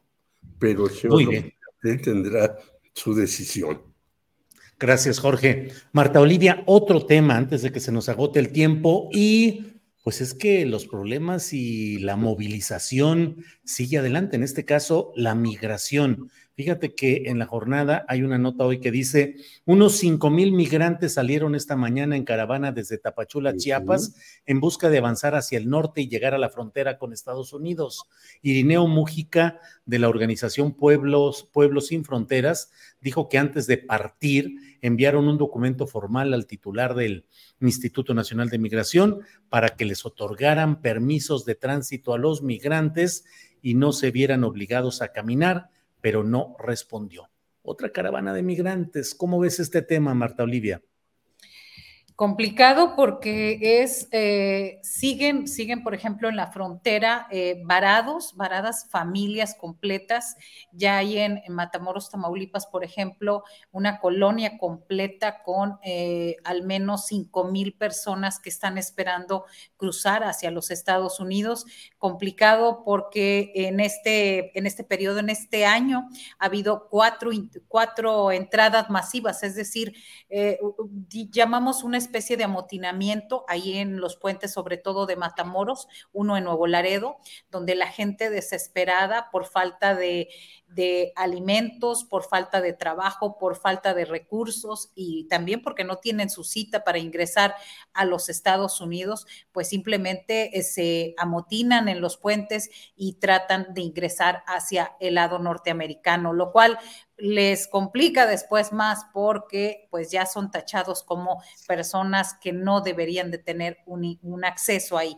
Creo que en el tema de la migración falta, falta muchísimo por hacer, falta una estrategia bastante clara y sobre todo la sensibilidad de las y los ciudadanos, pero sobre todo de los gobiernos. Leía yo hace, hace unos momentos el, que el Consejo Coordinador Empresarial también en una nota de la jornada en conjunto con la ONU México y la organización Agenda Migrante ya instalaron finalmente un grupo de trabajo para la puesta en marcha de un modelo este, de, migración ordenada, dice.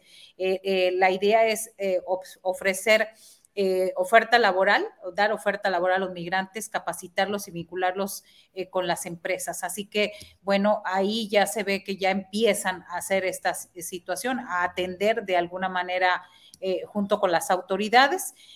quiero comentarles que, por ejemplo, en la frontera en Tamaulipas, lo que se ve mucho es una estratificación de, la, de la, migración. están los, el grupo más pobre, que son los haitianos, que viven en lugares paupérrimos, en terrenos baldíos, con casas de campaña casi ahí eh, a la intemperie.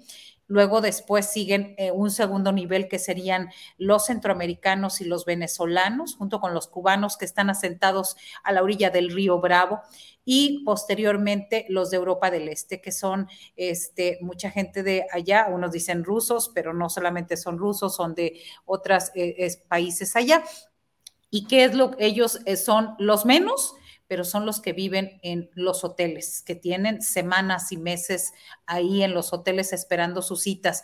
Ese es, así es como se da eh, el, fenómeno migrante en la frontera, sobre todo el noreste del país. Gracias, Marta Olivia. Salvador Frausto, em, estamos ya en la parte final de nuestro programa.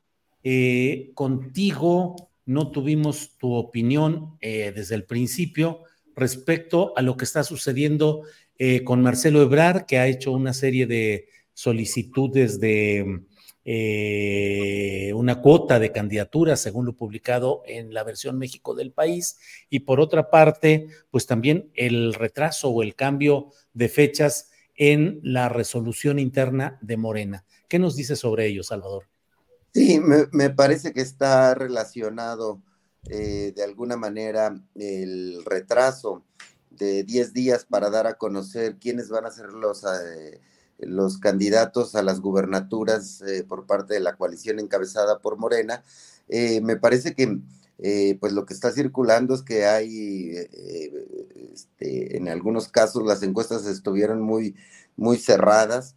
Eh, que la repartición de cuántas van a ser para mujeres, cinco tienen que ser para mujeres, cuatro para hombres, eh, también tiene que eh, obligar a Morena a un análisis sobre las encuestas y qué tan competitivos son los candidatos en cada una de esas entidades, por una parte, y por otra parte, pues está el tema de Marcelo Ebrard, que mm, le dice al periódico El País a través de un emisario, eh, que eh, se, está, se le estaría pidiendo a Morena y a Movimiento Ciudadano, eh, más o menos que se incluya a veintitantos diputados y a casi una decena de senadores que están cercanos a, Marcelo Ebrard, y el argumento es que si en, al PT y al Verde, que tienen un potencial de un dígito, se les dan posiciones importantes, eh, ¿por qué no a él, que es la segunda fuerza más eh, eh, numerosa, importante, según la encuesta de, del Morena que dio por ganadora a Claudia Sheinbaum, se le dan espacios importantes.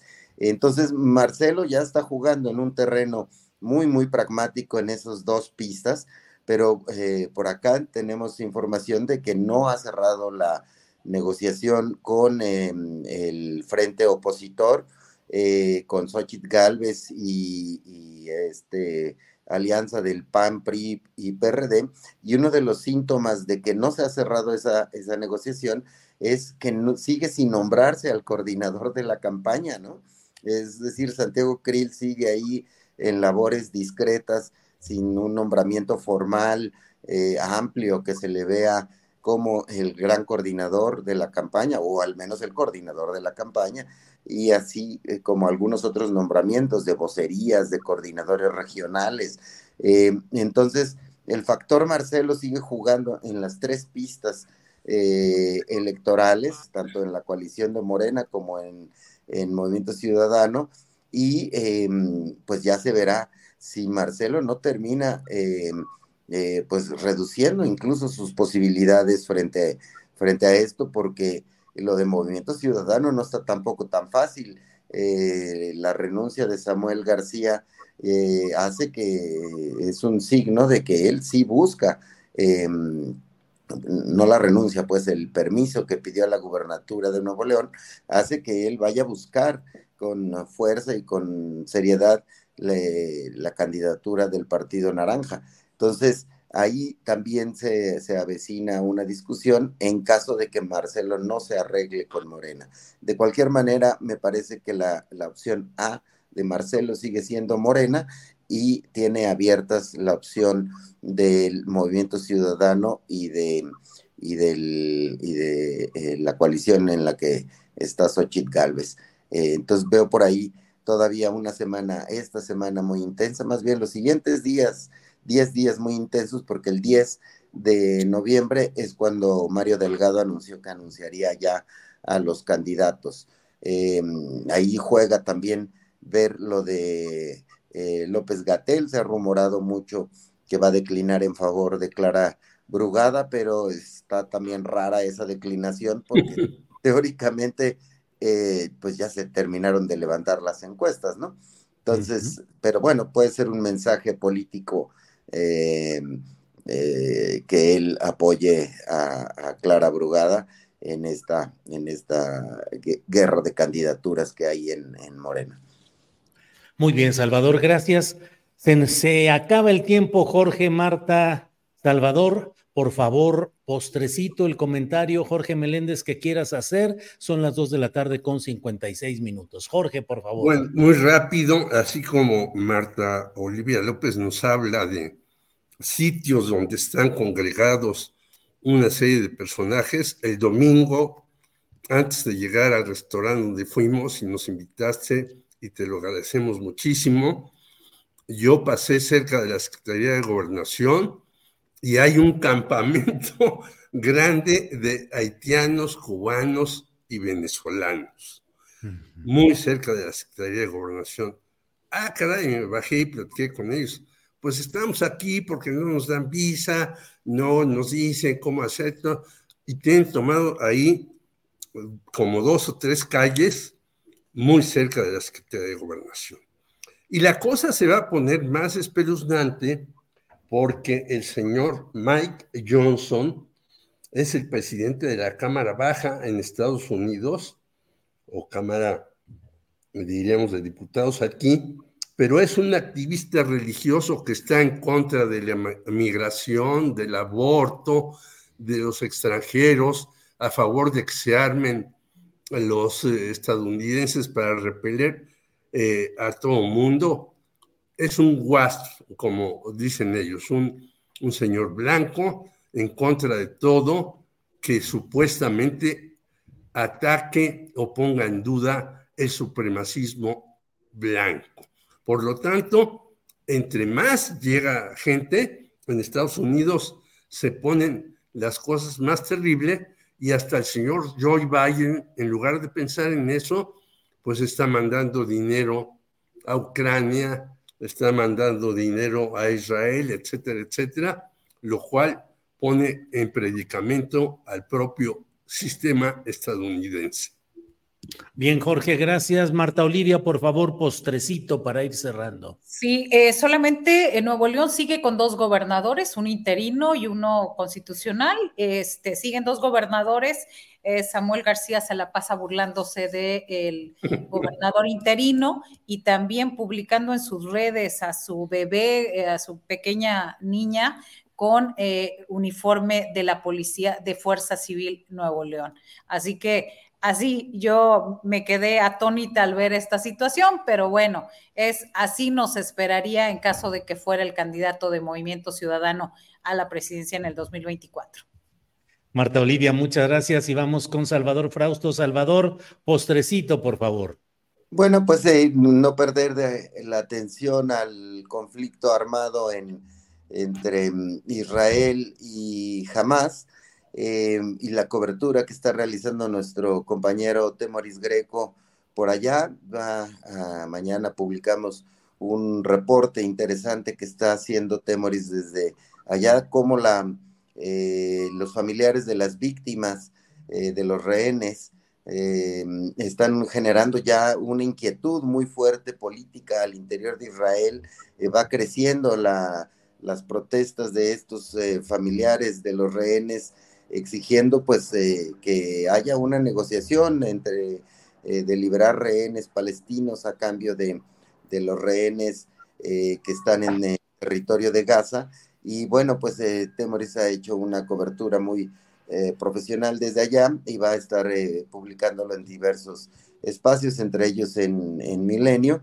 y bueno, pues seguir con atención ese movimiento de, presión contra Netanyahu que ha hecho que incluso las encuestas internas estén ya adversas a a, las incursiones eh, de, cohetes y de, y de, y de en la franja en la franja de Gaza. Entonces eh, es un es un tema que vamos a estar siguiendo también en los próximos días. Muy bien, Salvador, pues muchas gracias y pues seguiremos en contacto la próxima semana. Jorge Meléndez, gracias y buenas tardes. Gracias. Un abrazo a los tres, a la audiencia y a los que hacen posible este eh, Julio Astillero.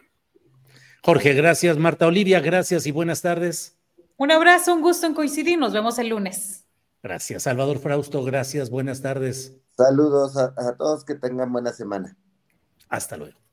Bien, son las 3 de la tarde con un minuto, 3 de la tarde con un minuto, estamos ya en la parte final y mire, ya nada más para ir cerrando, comparto con usted este tuit que puso Kenia López Rabadán en la que pues eh, señala lo que vemos a continuación. Bueno, no mucha continuación, pero ya está ahí. El gobierno federal es negligente ante la grave tragedia que ha dejado el huracán Otis rechaza la ayuda humanitaria nacional e internacional y utiliza la tragedia electoralmente. Eh, bueno, pues bueno, eso es esencialmente lo que ha dicho esta senadora panista, eh, Kenia López Rabadán. Bueno, pues vamos a dar por cerrada la transmisión correspondiente a este día. Como siempre, agradecemos mucho el que hayan estado con nosotros. Eh, tenemos a las 5 de la tarde hoy al gran periodista Paco Cruz con su videocharla cruzada. A las 8 de la noche tenemos a Claudia Villegas con su programa Economía Social y a las 9 de la noche estoy yo de nueva cuenta con usted en la videocharla astillada.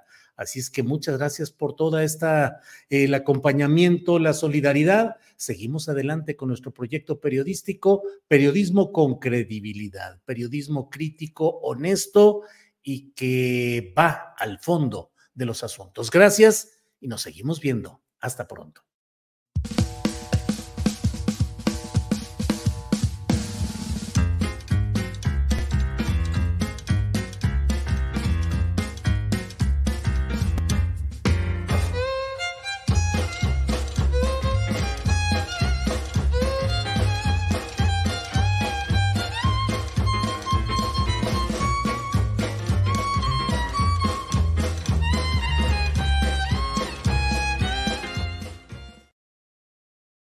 Para que te enteres del próximo noticiero, suscríbete y dale follow en Apple, Spotify, Amazon Music, Google o donde sea que escuches podcast.